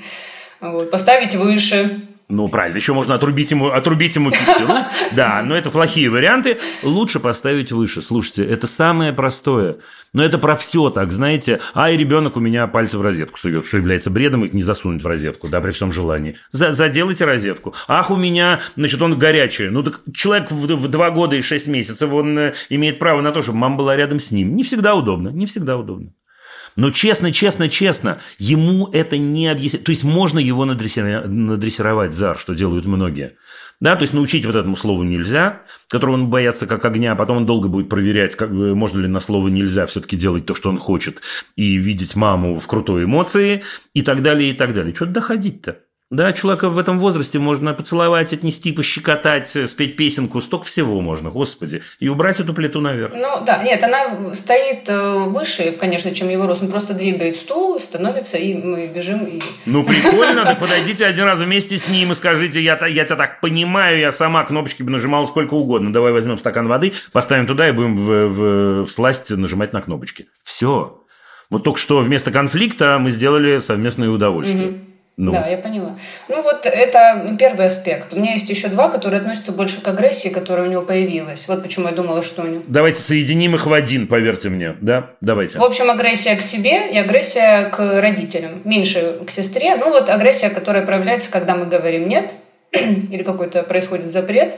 Если например, у меня на руках э, находится, он может мне дать руками по лицу, я ему говорю, там, ну, так нельзя, мне неприятно, мы там пытаемся отвлечься, либо его там ставлю на пол. Но это вот... Э, так нельзя или вам неприятно? Выберите один ответ. Ну, так нельзя, потому что мне неприятно.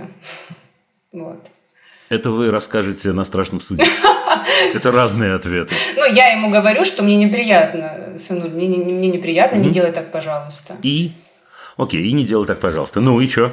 Ну, ему это не нравится, что я запрещаю ему бить себя. И... Хотя раньше такого не было. Вот в чем причина. Вот почему угу. меня это... Значит, вы правы. Вы правы, и вы правильно делаете, что волнуетесь. Что-то у вас, извините меня, но слово нельзя, мне кажется, с перебором что-то у нас. Что не хватишься, то и нельзя. А ему что делать, если ему сестра не дает игрушку? Вот что ему делать? Ну, я пытаюсь переключать. И, например, играть в то, что в другую игру, или дать другую игрушку, или пытаться ну, как-то переключить его внимание. Окей. Мне кажется, что, слушайте, вот это как раз, это тут как раз сейчас будет опасность в связи с, со скорым э, этим самым переходным возрастом и кризисом, да? Вот если мы наберем вот эту энергию отрицания Э, идущую часто от взрослых, да, это нельзя, это нельзя, здесь не трогай, здесь ты обожжешься, здесь ты простудишься, здесь ты э, объешься, здесь ты, да, он к трехлетию, трехлетие – это же проба себя, вот проба сил вот этих, да, вот он начинает уже потихонечку, да, он, он, он начнет это возвращать, ничего хорошего в этом нет. Поэтому чем больше мы будем избегать таких ситуаций, тем больше он будет, э, тем больше он будет пользоваться другими инструментами. Уверены, что никто у вас дома не говорит ему про то, что он нехороший мальчик? Не обязательно этими словами. Нет, нет, нет. Нет, у нас такого... Подумайте. Не, не, Нет, я точно не говорю, и муж тоже ему так не говорит. Мы, наоборот, его постоянно целуем, постоянно говорим, какой он хороший, красивый и так далее. Да это не про то. Я уверен, я уверен, что вы лучшие на свете. Я совершенно не об этом. Нет, я к тому, что э, мы... Я даже в лексиконе такое не использую, что он там нехороший или он там что-то плохо сделал. А вы подумайте, вы подумайте, может, что-то другое используете. Значит, смотрите, когда человек э, себя бьет, это может быть случайно, он, может быть, где-то подглядел вашу эмоциональную реакцию, а может, он себя за что-то наказывает. Как ни странно это звучит для этого возраста. За плохое поведение. Ну, тогда ему кто-то должен рассказать, что это плохое поведение. Угу. Я не, не, не, не, не утверждаю, что вы это делаете. Угу. Я просто проверяю эту гипотезу ну, да, и понимаю. оставляю ее вам на проверку на самом угу. деле. Да? Значит, давайте еще раз мы подытожим. Значит, смотрите. Мы убираем, ну вообще нельзя, это очень странное слово. Правда, оно удобное, оно выскакивает у нас от наших родителей. Да, но это слово дрессировщик. Угу. Есть другие э, э, всякие штуки. Есть э, переключить, как вы говорите. Есть поржать. Есть сделать вместе, как только что мы выяснили угу. в примере с микро. Да. да? Вот. То есть можно перейти в позитив вместо негатива. Угу. Да, это очень-очень важно, я даю вам честное слово. Второе, мы сказали, что мы поанализируем, нет ли у нас этих самых ограничений. Значит ли это, что он имеет право бить маму? Конечно, нет. Ну, конечно, нет. Угу. То есть, конечно, в этот момент мама говорит, нет, мне неприятно, не делай этого, пожалуйста, я тебя очень люблю, ручку остановили угу. и так далее. Не потому, что нельзя. Угу. М-м, да? да? А потому что, потому что я прошу тебя этого не делать, потому что я тебя очень люблю, наоборот. Да, котик, я прошу тебя этого не делать. Я мама твоя, я тебе два с половиной года, я вообще любую проблему могу решить. Это, кстати, правда. Да, для него в этом возрасте вы волшебница, которая может решить вообще любую проблему. Ну так займитесь своими прямыми обязанностями. Поняла. Решайте. Все, все поняла. Спасибо вам да? большое. Да, поняла. Спасибо. Спасибо, до свидания. Я желаю вам удачи. Пока. Любить нельзя воспитывать.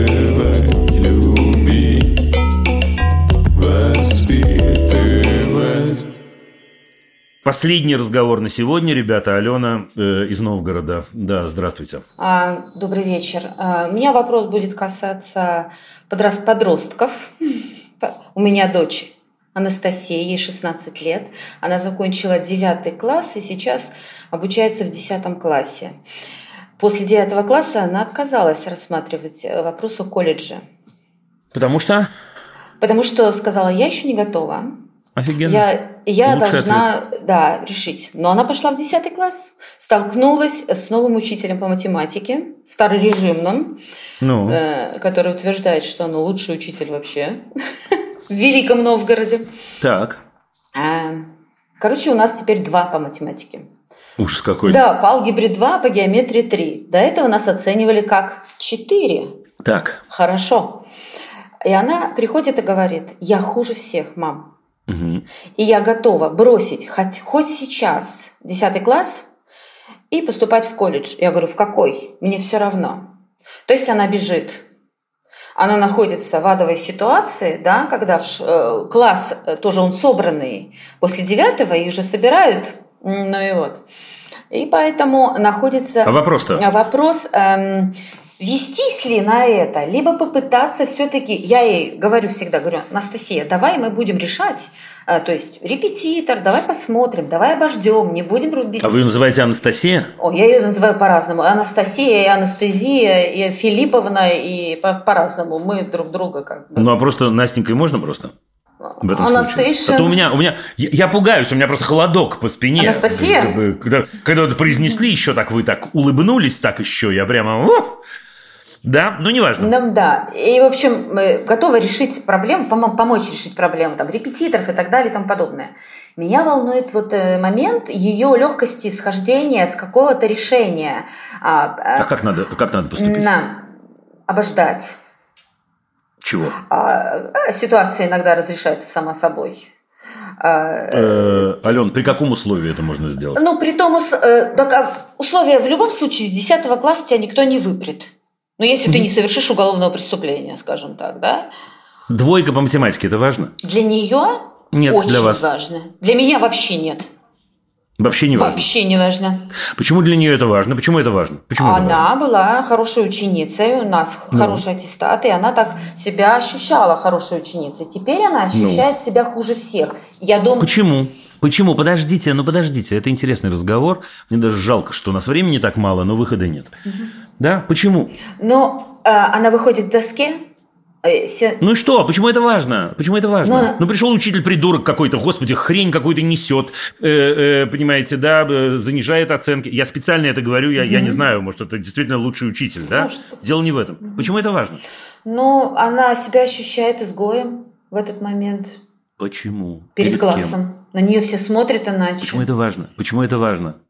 Алена, почему Ну, это Для важно? нее, наверное, это важно. Ну, а как? Ну, Почему? нам важно, как нас оценивают. Мы же все, все равно в отражении глаз чужих. Нет, нет, нет. Ну, кому важно, кому не важно. Ну, просто кто-то должен был это рассказать. Я не знаю, я ей 16 лет уже. Да, вопрос, важно это или нет. Значит, смотрите, я, да, ну, действительно, коротко. Давайте по-простому. Мне не кажется, первый, первый пункт, это я сейчас скажу лично от себя и чуть-чуть от себя педагога. Если человеку плохо в школе, мне не кажется, что он должен там э, оставаться для того, чтобы кого-то победить. Да, себя победить, э, другого победить. Мне не кажется, что это э, называется сдаваться. Да, что я сдался. Нет, ты не сдался. Почему? Я просто ушел там, где плохо пахло. Это прям важная, для меня лично это очень важная идея. Да, это штука номер один. Штука номер два. Она уходит в колледж, судя по всему, не потому, что она вдруг захотела в колледж какой-то пойти. Да, потому что действительно так сложилось в этой системе координат, ее оценивают, она оценивает, не будем сейчас об этом говорить, это другой вопрос, но как-то так получилось, что она в оценочной Да. системе. Росла, выросла и так далее, и так далее. Слушайте, это проблема. Что от этого бывает, вот вы только что рассказали на самом деле. Это, вам повезло, это самое меньшее, что от этого бывает, все остальное намного хуже. Третье. Я ваш близкий человек. Прихожу я с работы и говорю, слушай, Ален, что мне так фигово, я уйду-ка в другое место. И что Алена мне отвечает? Нужно подумать. Нам Кому? посидеть, подумать, взвесить все за и против. Ну, я поступаю так. Но мне... Ален, ты прикалываешься? Это я сейчас говорю изнутри этого человека, это я не пришел с, с вами на «ты». Ты прикалываешься? Мне плохо, Ален. Ты о чем думать ты хочешь? Плохо Ну, везде. Бывает. Даже на самой Алён. любимой работе. Бывает плохо. Ален, мне плохо, Ален. Ничего, переспим с этой проблемой. Завтра встанем, по- посмотрим иначе немножко на эту ситуацию. А Алена слышала когда-нибудь такое слово эмпатия? Ну, конечно.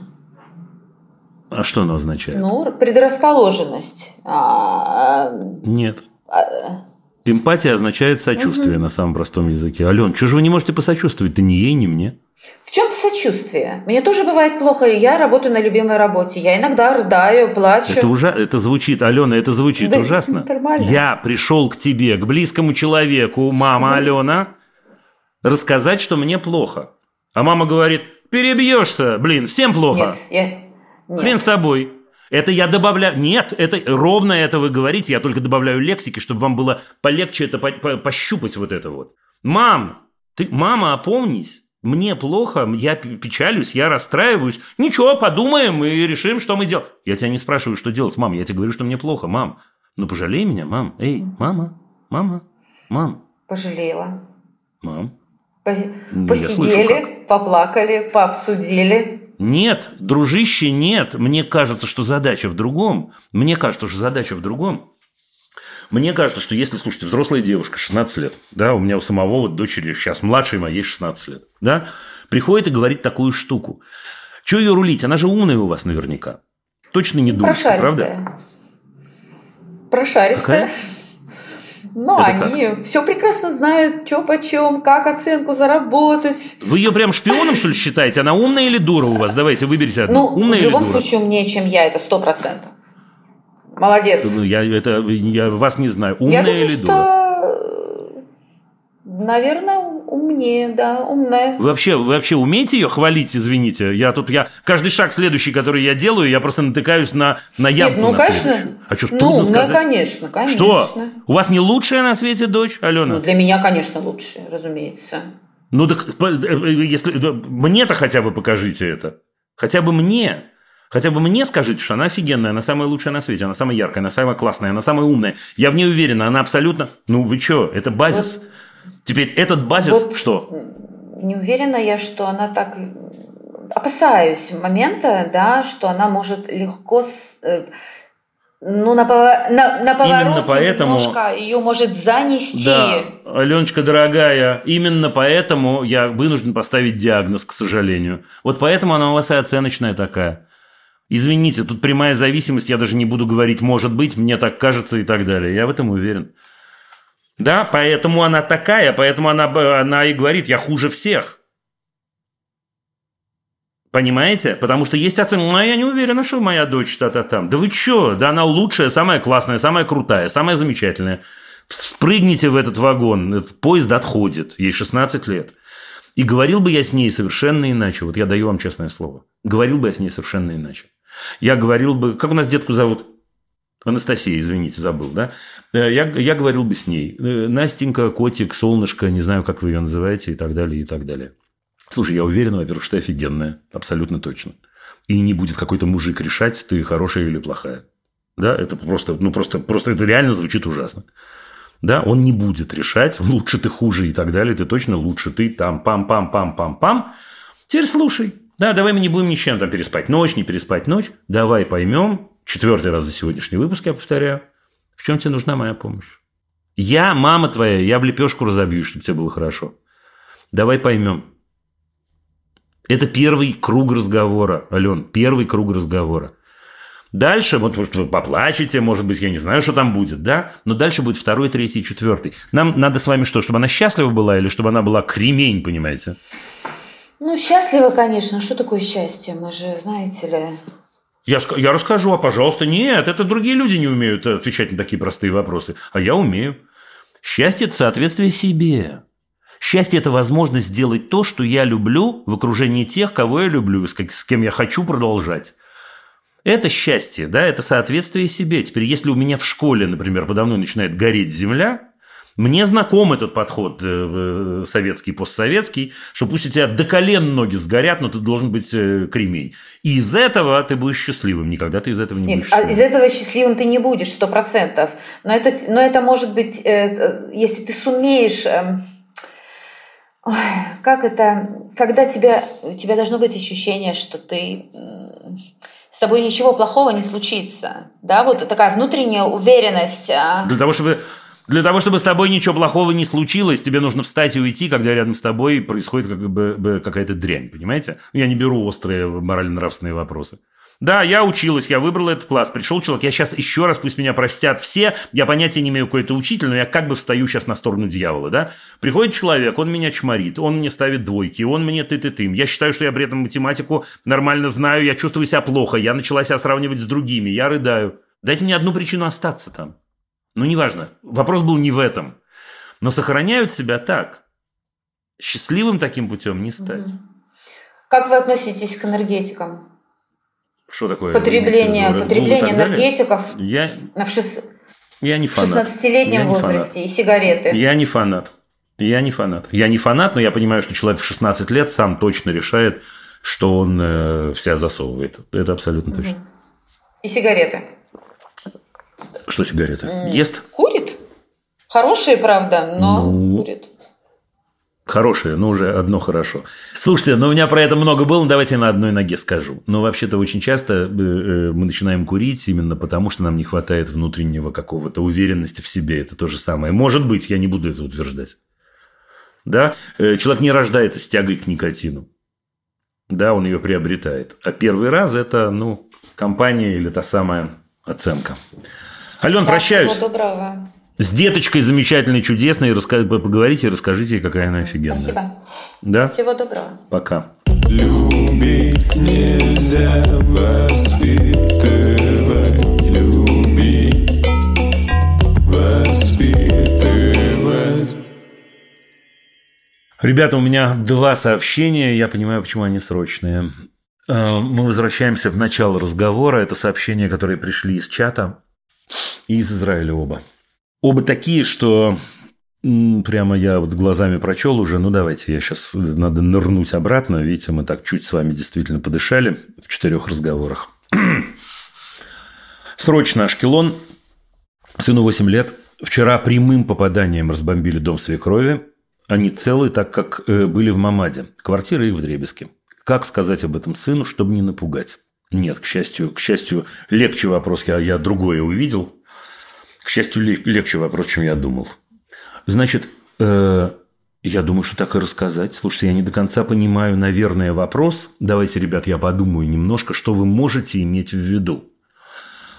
Он напугается, то есть эта ситуация опять, вот мы возвращаемся к нашему разговору, который был э, первую, первые две трети выпуска о системе координат.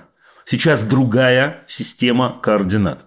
Значит, в этой системе координат ему будет неприятно, ему будет, ну, больно. Но мне кажется, что э, думать надо не о том, как, я не знаю, сказать, да, а- а как сделать так, чтобы это было минимально травматично, вот насколько это возможно. Теперь, если я сейчас думаю и импровизирую, и импровизирую, простите, но вот на ходу, на 100%, э, мне кажется, что надо, может быть, чтобы об этом говорила свекровь, во-первых, да, если у них хорошие, их прихорошие отношения прямо с бабушкой, да, и бабушка придет, и бабушка э, э, скажет о том, что... а, собственно, и мама это может сделать. Вот сейчас я говорю, нет, не, не настаиваю на бабушке. И мама, и папа, и, и бабушка могут сказать, слушай, ты знаешь, есть одна тема, прям должны тебе рассказать. Вот насколько это возможно, ну, не таким тоном, таким не рассказывают про это, естественно. Да, но именно вот так. Ты знаешь, произошла такая штука. Во-первых, я, мы должны тебе сказать, что у нас все отлично, что вся наша семья, мы живы, здоровы, у нас все очень-очень хорошо. Но и дальше вот так. Да, значит, вот что э, э, э, была квартира, слушайте, так круто, что бабушка и, значит, и дедушка, значит, были в этот момент не там, ну, так круто, это тоже я сейчас уже, да, не придирайтесь к формулировкам, вы понимаете точно, что я хочу сказать. Да, мы вместе, мы живы, это круто, это круто. А, к сожалению, а, ну, вот квартире, в которой мы так много всего любили, значит, настал конец. Значит, дальше... Я бы так и говорил, вот вы удивитесь. Я бы так и говорил. Э, Дальше я непременно рассказал бы о прекрасной еврейской пословице «Спасибо Господи, что взял деньгами». Вы ее знаете, а если вы ее не знаете, то вот я ее только что и произнес. И рассказать в этот момент про наши отношения, человеческое отношение вообще, между прочим, такое еврейское тоже. Да, когда, слава Богу, мы можем, ну, капара слово вы точно знаете на иврите, да, жертва. Когда мы можем сказать, окей, мы одно за другое. Слава богу, что получилось так. Рассказать, я не, не, не знаю, насколько вы там верующие люди, неверующие люди, это не важно. Но рассказать об этом, это же культурное отношение. Рассказать вот так. Дать ему задать любые вопросы. И э, э, позволить ему любую реакцию. Вот это очень важный момент. Да? Когда происходит какое-то несчастье, тем более большее несчастье, чем это, э, мы как будто ждем от детей определенной реакции, знаем, как они должны себя вести. Э, а дети ведут себя по-разному в силу тех причин, которые я упомянул сегодня в начале. Потому что есть пристройка, потому что они пытаются в ситуацию вписаться. И иногда человек 8 лет услышал об этом, кивнул головой и пошел играть в Лего. А мы такие взрослые остались и говорим, ой, а как это? Так же не реагируют. Реагируют. Реагируют. А может быть и не так. А может быть у него будет вопрос. А может быть он заплачет. А может быть он э, захочет э, с вами обняться. А может он побежит целовать бабушку а может быть будет вот такое. Но вот этот момент про то, что он имеет право на свою реакцию с одной стороны, и э, у него есть право на любой вопрос в любой момент. С другой стороны, это штуки очень-очень базисные. Э, проверить второе можно следующим образом. Через некоторое время, не знаю, через какое вы почувствуете, вы сами можете завести какой-то разговор. Не бойтесь, не бойтесь. Аккуратненько про то, что, слушай, вот да, вот в этой квартире так я скучаю вот по этому предмету. Если ему не надо про это говорить, он даст вам это понять. Все, и это будет закрытая тема, обрезанная.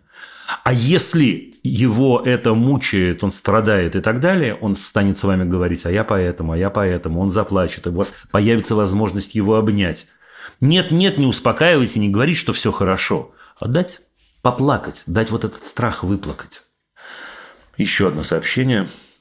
Вопрос из Израиля. Как говорить с детьми на тему погибших, если это окажутся родственники их друзей и знакомых?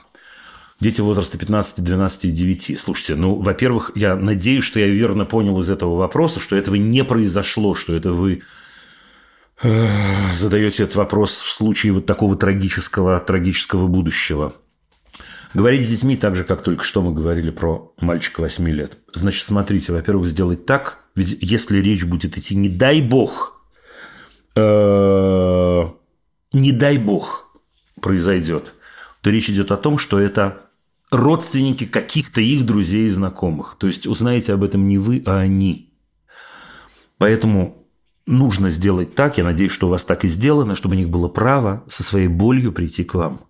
Значит, поскольку ситуация сейчас у нас трагическая и очень больная, если мы говорим про этот возраст, уж 15 точно и 12 тоже, да, пожалуй, 9, если вы одна семья, если вы близки, ничего, будет вместе – это очень-очень круто.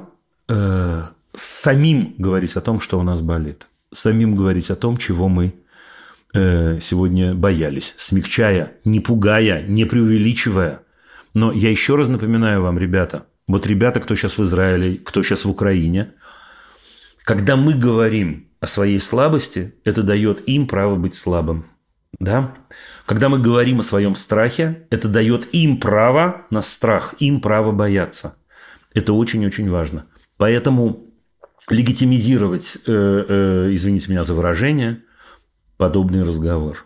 Слушайте, знаете что? Я, я человек суеверный. Я ну, хотел сказать, а если это вдруг произойдет, не буду я про это говорить. Я ответил, в общем, на этот вопрос все остальное из него вытекает. Нет, ребят, не буду, не буду. Ничего не произойдет, дай бог, чтобы, чтобы наши беды были позади, насколько это возможно. Я еще одно сообщение возьму, самое последнее. Это даже не столько сообщение, просто это важно. Я не за советом и не за помощью. Просто меня сводит с ума один вопрос. Почему моя дочь из одной войны попала в другую? Не понимаю, когда все это кончится. Из одной войны я ее вывез, сейчас не могу. Она взрослая и сильная. Я вообще не знаю, что мне делать дальше. Это человек, у которого, как вы поняли уже, дочь из войны в Украине оказалась э, внутри войны в Израиле. И это тот случай, когда мне больше всего на свете хотелось бы достать вопрос из кармана, как бывает иногда в этой программе. У меня нет в кармане ответа, простите, не вопрос, а ответ, конечно. Я тоже не знаю, что делать дальше. Но я понимаю следующее, и я повторю это. Ребят, во-первых, мы победим. Это абсолютно точно. Я не поддерживаю сейчас себя и вас. Я говорю э, о чем-то, на чем основан я. Не просто моя вера, а основан я. Израиль победит, и Украина победит. Абсолютно точно. Э, из того, что нам делать, делать для себя, я могу сказать, мы можем сейчас только одно. Обернуться по сторонам и посмотреть, где, кому нужна наша помощь. Таких людей много. Таких людей много. Есть огромное количество лакун. Наша помощь понадобится другим способом. Кто-то, э, э, еще раз я говорю, может э, помочь деньгами, помочь материально, помочь работой, помочь волонтерски, поддержать другого человека, поговорить с ним. Сколько сегодня у нас было разговоров на эту тему, про этих ребят в Наале, например, и так далее, и так далее. Не бывает такого, что нам нечего делать. Такого не бывает. Мы абсолютно точно в, этой ситуации, в этих ситуациях, этих уже, мы можем себя приложить. Я не знаю, как вас, меня это хоть немножко, но спасает. И оставляет на плаву. Когда становится понятно, что да, можно помочь. Ребята, мы прощаемся на неделю. Это был очень важный для меня разговор, за который я очень вам благодарен. Потому что вот это вот как раз тот случай, когда я понимаю, что не зря мы встречаемся. Мне кажется, что это так. У нас остается правило, которое было введено вчера. Если у вас есть срочные вопросы, просто пишите мне в мессенджер. Буду возвращаться к вам немедленно, как только буду видеть вас, ваш вопрос. У нас остается правило, которое было введено вчера. Если у вас есть срочные вопросы, просто пишите мне в мессенджер. Буду возвращаться к вам немедленно, как только буду видеть вас, ваш вопрос. Ребята, мы победим. Абсолютно точно. Я вас обнимаю. Это был подкаст «Любить нельзя воспитывать». Над выпуском работали редакторки, продюсеры Рита Берденникова, Саша Малинина и Паша Бравков, звукорежиссер Леша Воробьев, композитор Дима Мидборн. Вроде норм, спасибо большое.